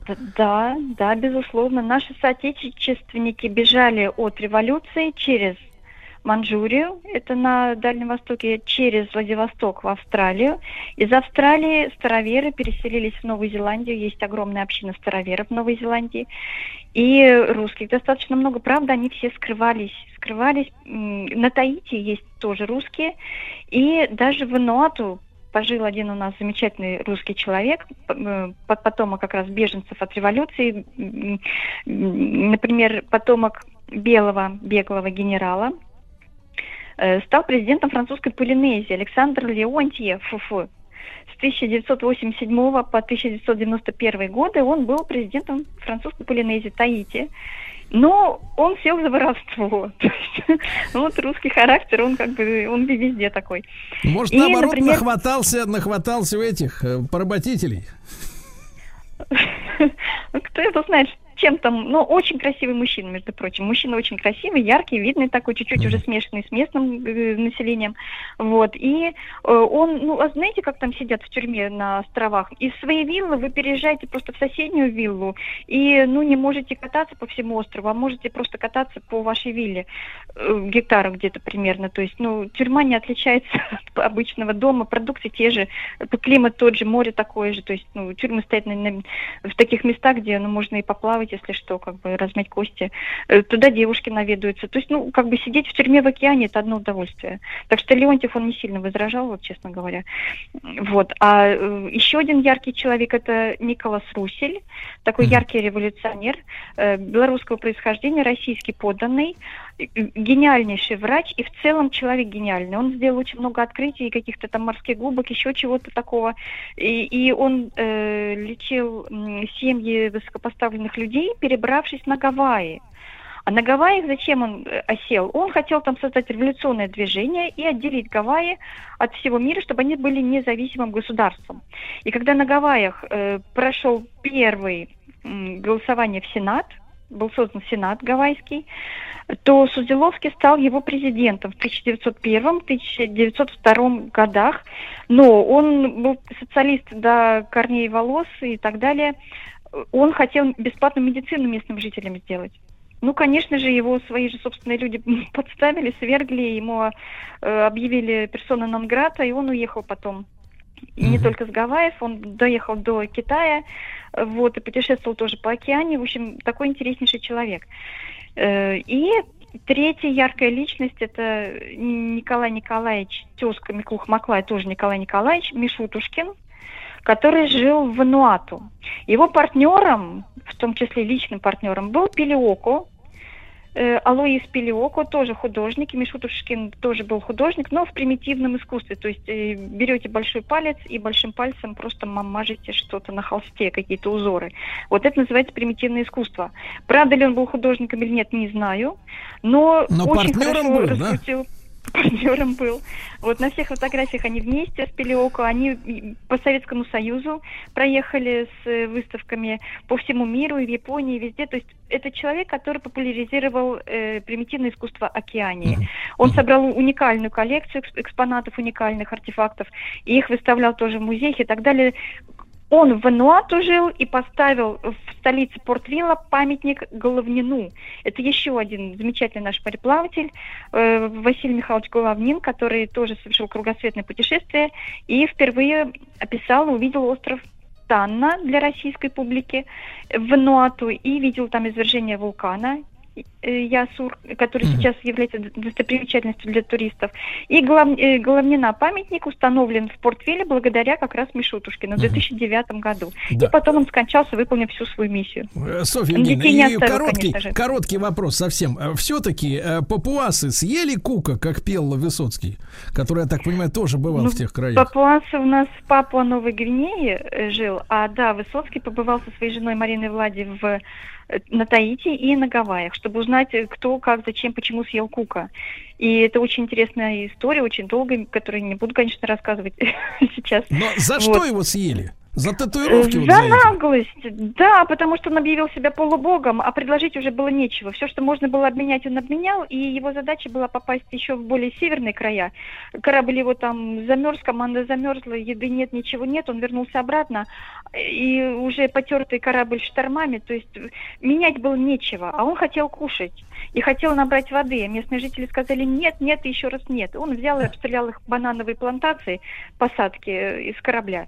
И те, когда команда вышла во главе с Джейсом Куком набрать воды, просто-напросто очень метко метнули копье. Джеймс Кук не ожидал, что эти 200-килограммовые гиганты, которые живут в Полинезии, так метко и так далеко могут пульнуть в него копье. И прям в висок и там в затылок ему попали, и, И всё. Моментально он умер Да. на месте. Да, Софья. Евгеньевна, ну, блистательно. Благодарю вас за удивительную вашу лекцию. Софья э, Поле, кандидат исторических наук, была с нами в нашем цикле «Отпуск каждый день». Мы поговорили об океане.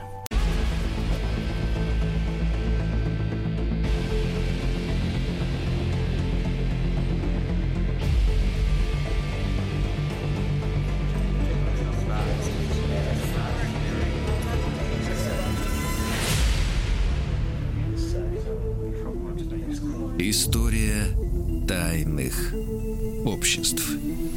Друзья мои, история тайных обществ. Естественно, с нами Дмитрий Алексеевич Гутнов, доктор исторических наук, профессор Московского государственного университета. Дмитрий Алексеевич, не буду скрывать, э, что скучал. Говорят, вы были в отпуске, отдыхали. Да, Сергей, я отдыхал, побывал в, но, в колыбели русской государственности в Новгороде, в Обскове, сделал там довольно много для себя открытий. Я, например, не знал, что город Изборск, который является крепостью на границах Древней Руси, сейчас представляет из себя просто большую деревню. И более того, крепость эта была перенесена с одного места на другое. То есть, грубо говоря, события, связанные с Александром Невским и там э, борьбой с крестоносцами происходили, грубо говоря, на сельском поле, а не, на, не в той крепости, которая сейчас имеет быть, э, место быть в другом месте. Могу при встрече рассказать очень много интересного. Для себя Чудесно. открыл. Чудесно, чудесно. А, Дмитрий Алексеевич, но сегодня мы продолжаем интересоваться тайными обществами. И м, Да. э, главный наш сегодняшний герой это бедный-бедный Павел.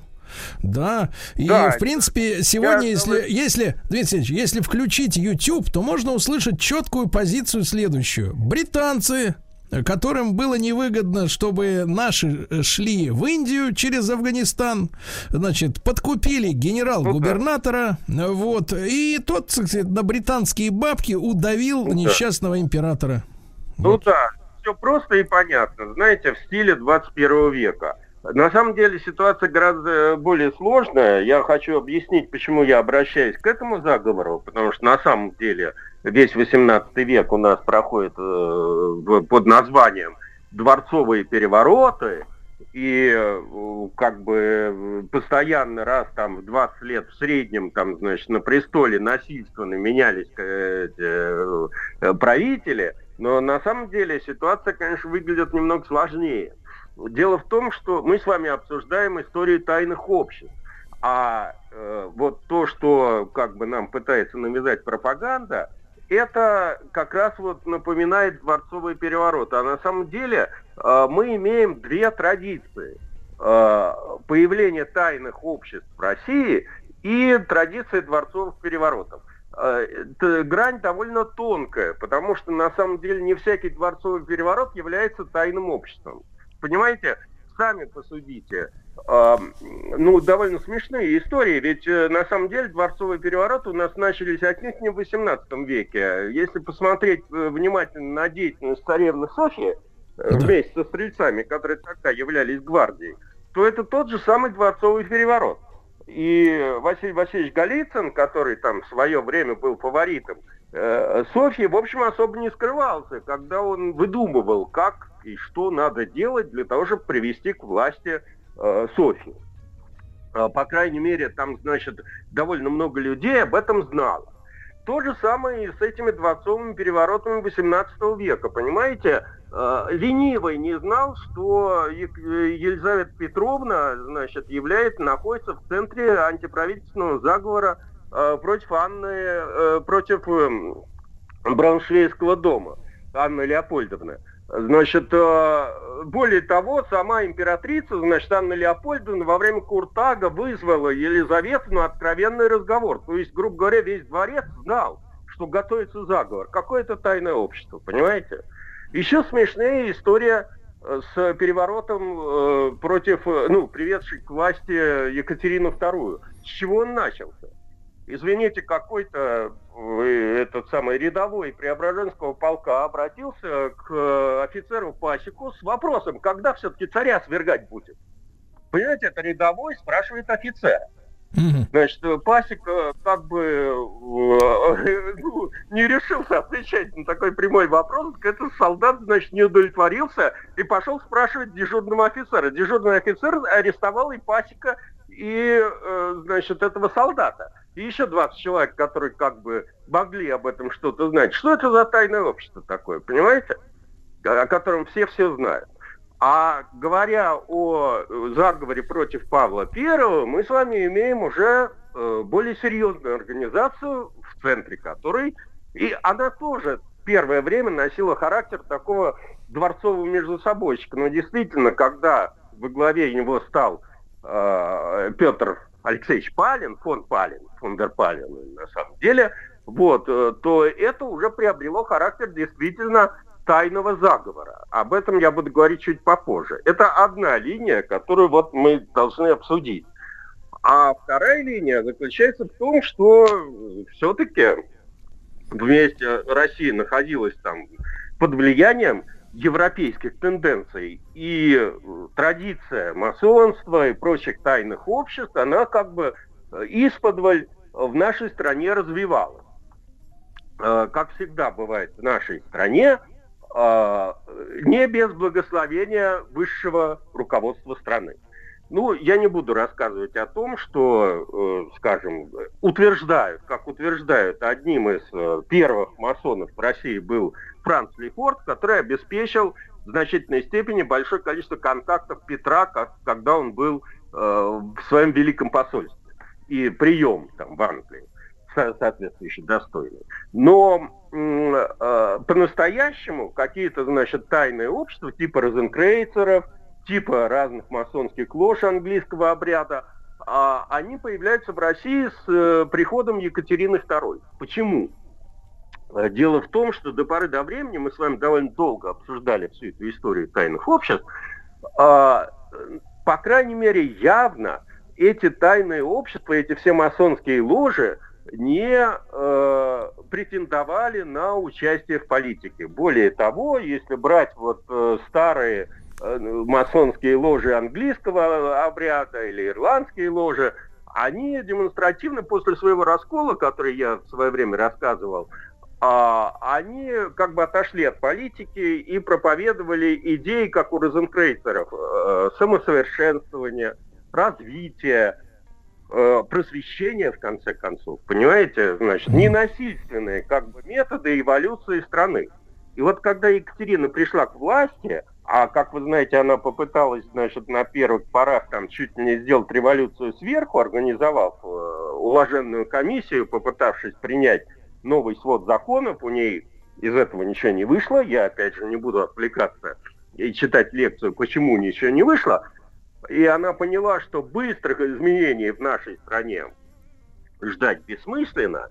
И в связи с этим, э, в общем, какое-то эволюционное, медленное, даже тайная, значит, эволюция страны вот, в сторону европеизации и просвещения, она, в общем, как бы, ну, была не противоречива далеко идущим планам э, Екатерины. Ну, э, и поэтому, в принципе, когда э, не то, что был какой-то указ, который разрешал э, открытие тайных обществ, но этим тайным обществам, этим всем масонским ложам, появившимся, не препятствовали. Скажем, Э, известно, что Николай Иванович Новиков, наш замечательный просветитель, да и оппонент Екатерины II в журнальной полемике, считается, что это э, их полемика между журналом «Всякая всячина» и Трутень является чуть ли не первой в, новой, истории России э, журнальной полемикой, э, состоял в... э, Он, он был розенкрейцером, понимаете? Э, Кое-какие его коллеги тоже вступали в различные там эти масонские ложи, типа Астрей и тому подобное, и это не считалось зазорным до поры до времени. Понимаете, никто их не подозревал, более-менее, э, более того, эм, они пользовались определенными привилегиями, потому что могли так, ну вот, например, когда Екатерина приняла э, указ о частных вольных типографиях, разрешавших открытие вольных типографий, стал вопрос о том, э, страна была не настолько богатая, то есть там не было довольно большого количества этих частных спонсоров, которые могли бы позволить себе э, открыть как бы средства массовой информации, понимаете? Сейчас это довольно легко сделать, э, я имею в виду технически, чуть не со своего компьютера, а тогда это все помещения, шрифты, э, типографы и тому подобное. Вот, значит, эти все тайные общества в какой-то степени помогали агрегировать деньги на эти все дела. И Новиков там, скажем, развернул, помимо всего прочего, большую просветительскую деятельность. Ему потом это все аукнулось, когда его, так сказать, прижали и арестовали. И митрополит московский, дай бог памяти, Филарет, вел следствие по поводу того, что же наиздавал э, Новиков и искал там какие-то, значит, там э, прозелитские моменты и влияние католического Запада, как у нас всегда это бывает – правда, потом разочаровался и, написал в своем отчете э, генералу Шишковскому, что он молит Бога, чтобы все эти самые инакомыслящие были примерно такими же, как Новиков. Понимаете? Вот. То есть, грубо говоря, там ему поставить вину было совершенно нечего. Ну так вот, Э, все развивалось довольно э, благополучно до того, как, э, в общем, не подрос Павел Петрович и Екатерине, я уж не знаю, там были серьез... основания, так сказать, серьезные или нет, стали докладывать о том, что вот эти вот члены масонских лож, э, ну, как-то они вьются рядом с наследником.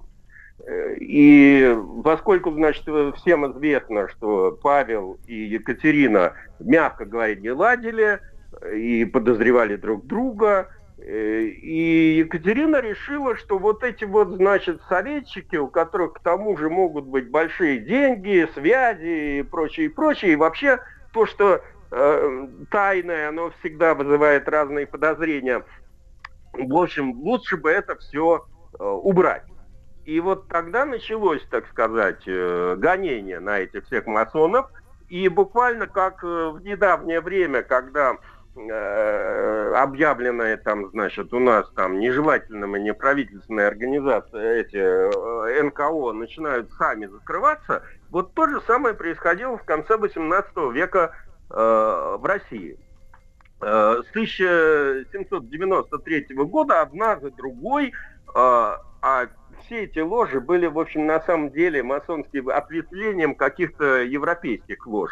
Одна за другой стали э, объявлять о самороспуске. Понимаете? Хотя, э, положа руку на сердце, можно сказать, что, в общем, на самом деле ни кадры, э, ни опыт – ни организационные принципы, в общем, никуда не делись. Поэтому, на самом деле, там 20-летнее или 30-летнее существование этих тайных обществ в России, ну, все же заложили определенную основу вот этой вот э, как бы сказать, полулегальной или нелегальной жизни в нашей ну, стране. То есть, ну, э, традициям... То есть, Дмитрий Алексеевич, коллектив устоялся, да? Коллектив устоялся. И вот этот коллектив, то есть эти традиции как раз и были востребованы при э, возникновении истории, то есть когда русское дворянство решило э, то, что пришедший к власти Павел I окончательно повредился в уме, и, в общем, как-то надо что-то делать, понимаете? Вот. А, лечить теперь... при помощи шарфа, я понимаю, да. Ну да, лечить при помощи шарфа. А, Значит, э, э, поэтому э, очередной вот этот вот, как бы мы сейчас сказали, дворцовый переворот, который, вы правильно сказали, совершился в ночь с 11 на 12 марта 1801 года, хотя и, в общем, стоит в общем ряду традиции дворцовых переворотов. Но с другой стороны резко выделяется именно степенью организации вот этого всего цареубийства. Э, Во-первых, в отличие от, скажем, э, компании Орловых, где там свергали Петра Третьего от силы там человек 60, да, остальные примкнувшие к ним. Я уж не буду говорить более старые эти. В, в этом заговоре участвовало как минимум 300 человек. Причем в большей своей части эти люди не знали друг друга. А о планах заговора были осведомлены только частично. Полностью об этом знало человек пять. А по-настоящему все нити заговора действительно держал в своих руках только один человек. Правая рука императора, военный губернатор Санкт-Петербурга э, Петр Алексеевич Палин. Ну, то есть они Вы работали по принципу современных спецслужб, когда соседние отделы не знают, чем занимаются, да? Абсолютно верно. Значит, это уже другая степень организации.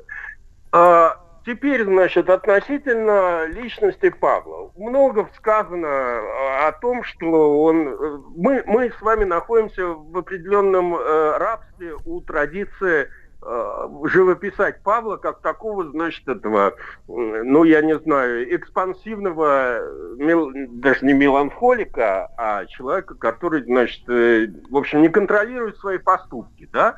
Хотя на самом деле в действиях э, Павла было много рационального. Я, например, не знал, что именно Павел I э, основал морское картографическое бюро, бюро карт, депо карт, по сути дела. Именно при Павле Первом в каждом полку появились военврачи, и для этого была основана военно-медицинская академия, медико-хирургическая она тогда называлась, сейчас военно-медицинская академия.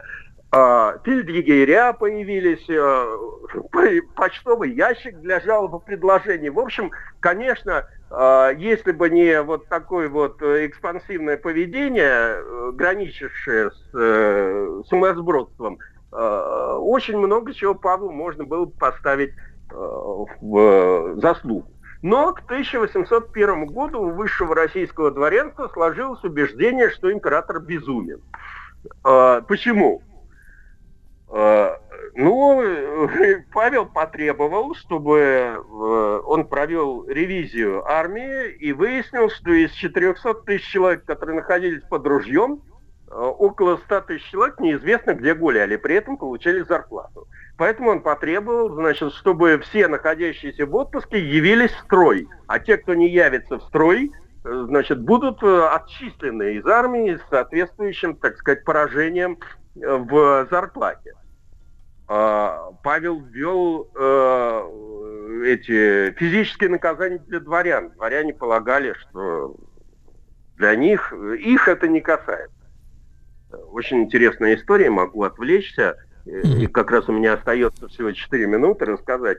А, Знаете, будущий декабрист Пестель, в- еще когда во время войны 812 года, когда им там делать в Париже было совершенно нечего, офицеры ходили к гадалке. Вот он зашел к одной гадалке, которая ему предсказала, что он закончит свои дни почти как Робеспьер, только не на гильотине там, а будет повешен. И тогда э, Пе- Пестель, значит, удивленно сказал, такого не может быть. У нас в России дворян не вешают. Тогда гадалка серьезно посмотрела на него и сказала, для вас изменят закон. И что вы думаете? Изменили же. Вот. А, Значит, э, так вот, э, как бы можно много говорить о сумасбродстве Павла, но каждый век, в начале века Европа обычно пробует на зуб Россию. Так было в XVIII веке, так было в XIX веке, да и в общем в XX веке. Вот. Э, И в начале, в конце XVIII века было совершенно очевидно, что столкновение между э, великими державами, как минимум, оно уже шло, но в конце концов это надо готовиться к большой войне. Поэтому, э, значит, направление действий Павла было понятно. Другое дело, что он метался. Он сначала участвовал во второй коалиции, потом рассорился, как вы помните, с австрийцами, со своими союзниками, кинул англичан, надо сказать, на довольно значительную сумму. Потому что все эти антифранцузские коалиции действительно спонсировались э, английскими деньгами. Э, И когда э, Павел I решил рассориться с австрийцами и заключить, э, так сказать, э, соглашение с Наполеоном, мир с Наполеоном, э, то на самом деле он кинул англичан на довольно значительные деньги, которые были ассигнованы на вот эту вот победоносную армию Суворова, действовавшую, действовавшую в Италии. Поэтому, конечно, с, с этой точки зрения у дворян, у русского истеблишмента были, так сказать, возможности, были, были резоны сомневаться в дееспособности императора. То есть Но... его убили за долги? Э, ну, э, я бы не назвал... Вы, вы все пытаете это, это все свести, как в 21 веке, значит, к таким прямым контртезисам. А, в том числе, на самом деле, рассорившись с англичанами, как бы э, Павел I а, прекратил экспорт английских товаров – запретил импорт Англи... то есть э, экспорт русских товаров в Англии, запретил импорт английских товаров, а ведь все предметы роскоши, да. извините, шли из Англии, понимаете? Да. Да. и, люди, конечно, и люди были крайне недовольны. Дмитрий Алексеевич, ну, мне кажется, можем мы еще одну передачу сделать на эту тему. Уж очень я, это интересно. Я да, я давайте думаю... так, так и сделаем. Да, Дмитрий Алексеевич Гутнов, доктор исторических наук, с нами э, в цикле «Тайны общества».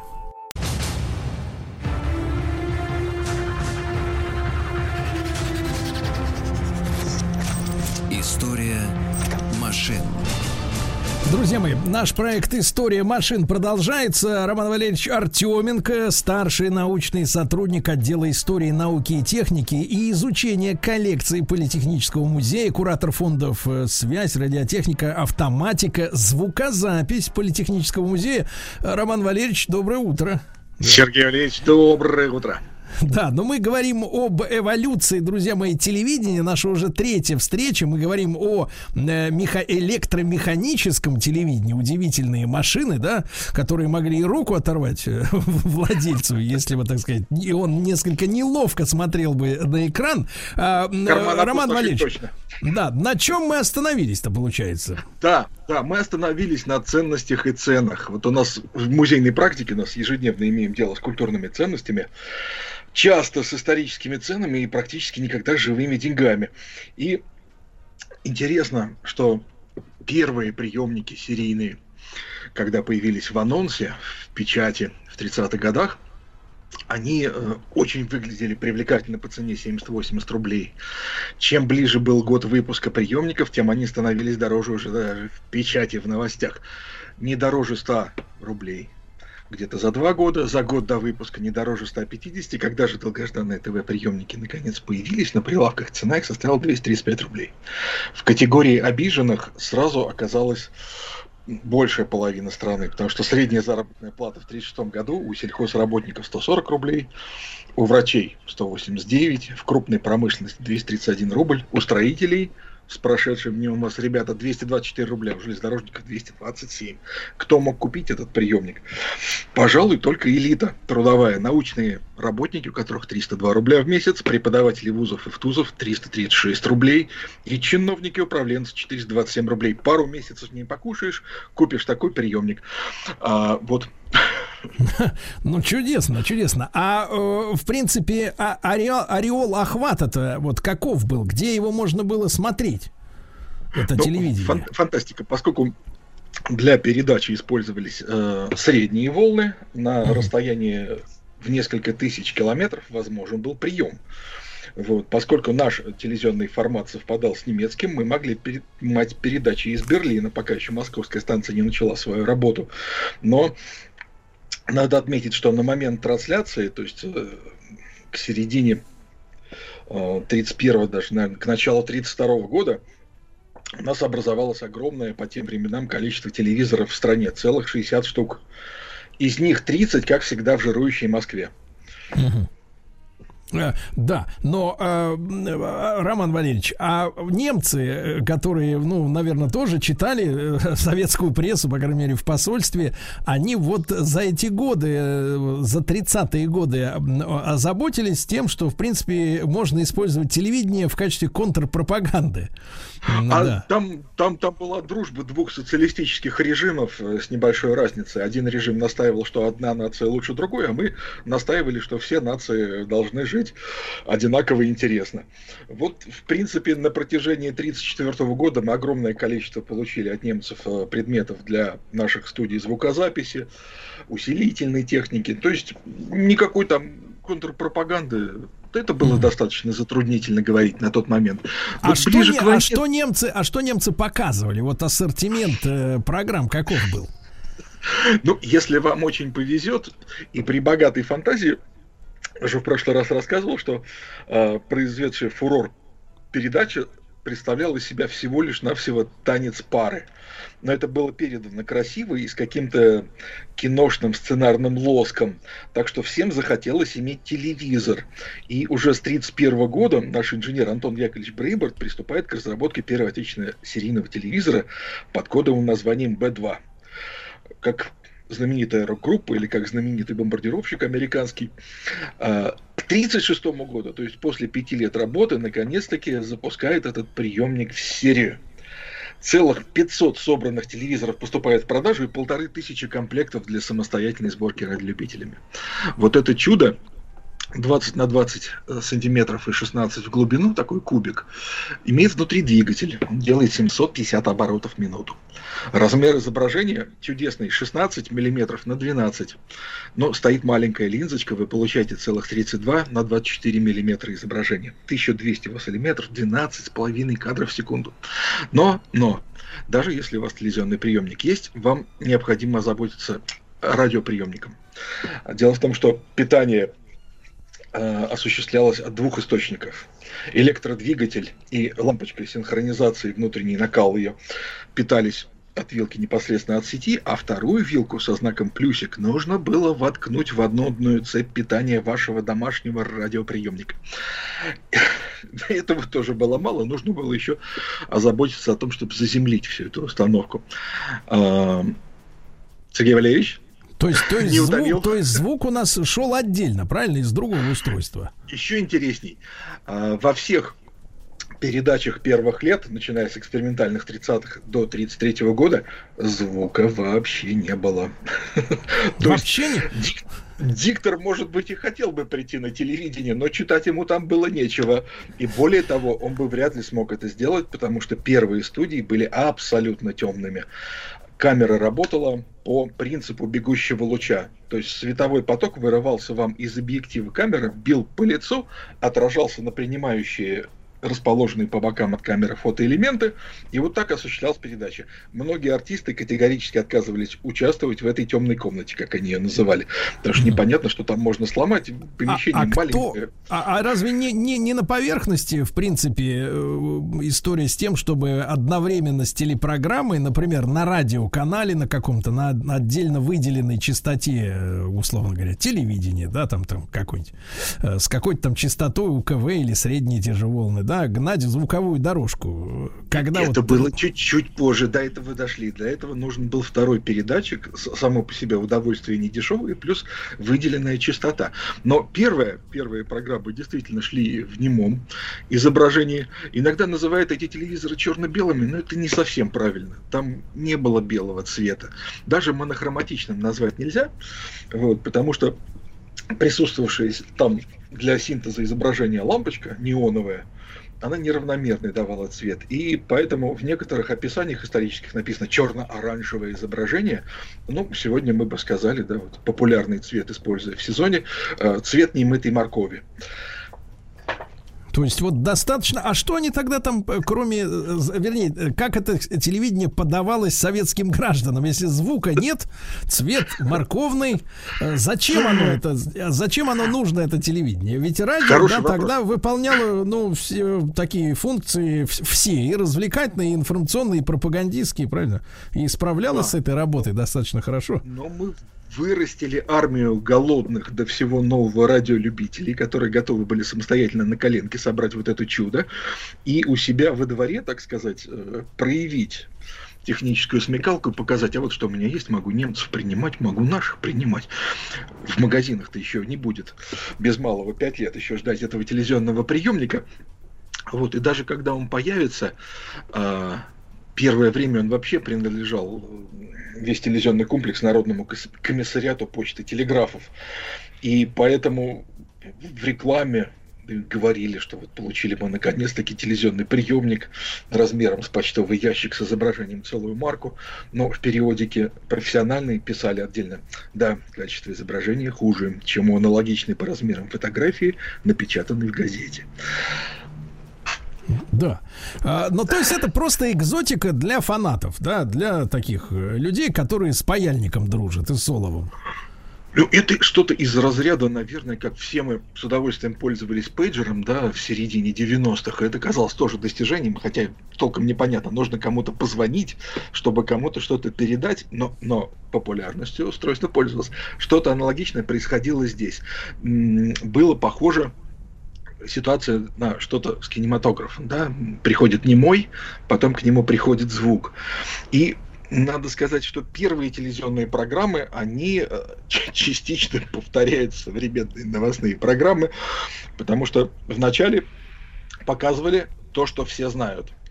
Показывали портреты руководителей партии и правительства, плакаты, лозунги. Затем происходило интересное. Все члены бригады инженера Архангельского и, и сотрудники соседних лабораторий по очереди позировали перед камерой.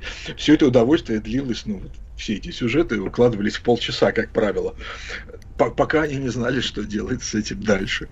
А, ближе к 1932 году появляется понимание, что вообще-то могли бы и кино мы крутить, вот, но надо снимать свое в силу специфики да, нашей установки. Э, парады и демонстрации, лицо международного капитализма, труд и отдых, короткометражки, мультфильмы. Но все это не проходит по одной причине. Почти все идет в брак, потому что э, общий план невозможен, средний план непонятно, разрешение камеры очень низкое, получается только крупный план, лицо. Вот от э, москвича. Оно, оно узнаваемым было, это лицо вот на да, таком экране? Да, да, да. Вот, вот как раз хотел рассказать историю, которую слышал от очевидца этой системы. Э, на момент появления в 1935 году уже был собран самостоятельно такой приемник. И Борис Николаевич Чалов, москвич, руководитель э, авиамодельного кружка в районе Южной Чертанова, рассказывал, что они во дворе по очереди смотрели телевизионный приемник, вдвоем было сложно, там угол слишком раскрытие изображения был маленьким, и делали ставки при просмотре лауреата первого Московского международного кинофестиваля, фильма Чапаев, делали ставки, кто там сейчас на экране, лошадь или сам командарм. Удивительно, да? Удивительно. Вот. Так, э, Роман Валерьевич, а когда же пришла идея-то, что это, в принципе, замечательная такая история-то, которая может э, помочь народному хозяйству правильно подавать, э, так сказать, информацию людям? Абсолютно верно. Вот без звука это все выглядело как ну, совершенно неубедительно, да, тем более мы знаем, какой у радиоведущих бывает раскатистый голос, по примерам из тех же 30-х годов. А, звук телевидения обрело с колокольни. Колокольня, если последний раз давно гуляли в центре, нет? Гулялся. Ну, знаете, район Китай-город и Ивановская горка, вот да. между ними Ильинский сквер и как бы голова этой красивой бабочки, это политехнический музей. Чуть-чуть пройдете вверх, повернете налево, подайте Никольская улица, доходите до дома седьмого, там высоченная колокольня. Вот в 1934 году на этой колокольне, тогда демонтированной, расположилась телевизионная студия уже звуковая.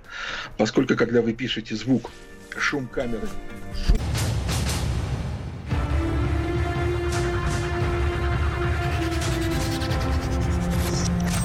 История машин.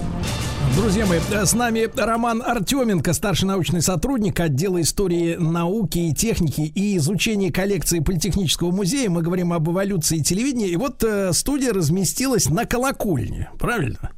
Совершенно верно.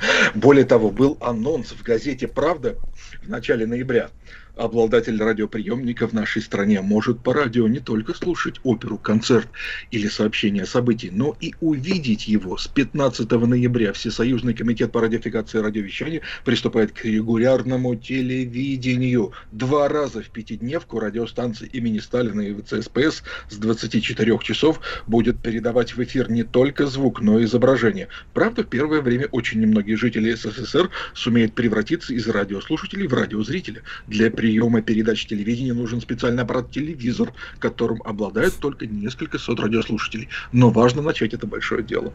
И вот 15 ноября 1934 года артиста, еще мало подозревающих, в чем ему предстоит участвовать, Иван Михайлович Москвина, наверх на колокольню храма сопровождает Архангельский.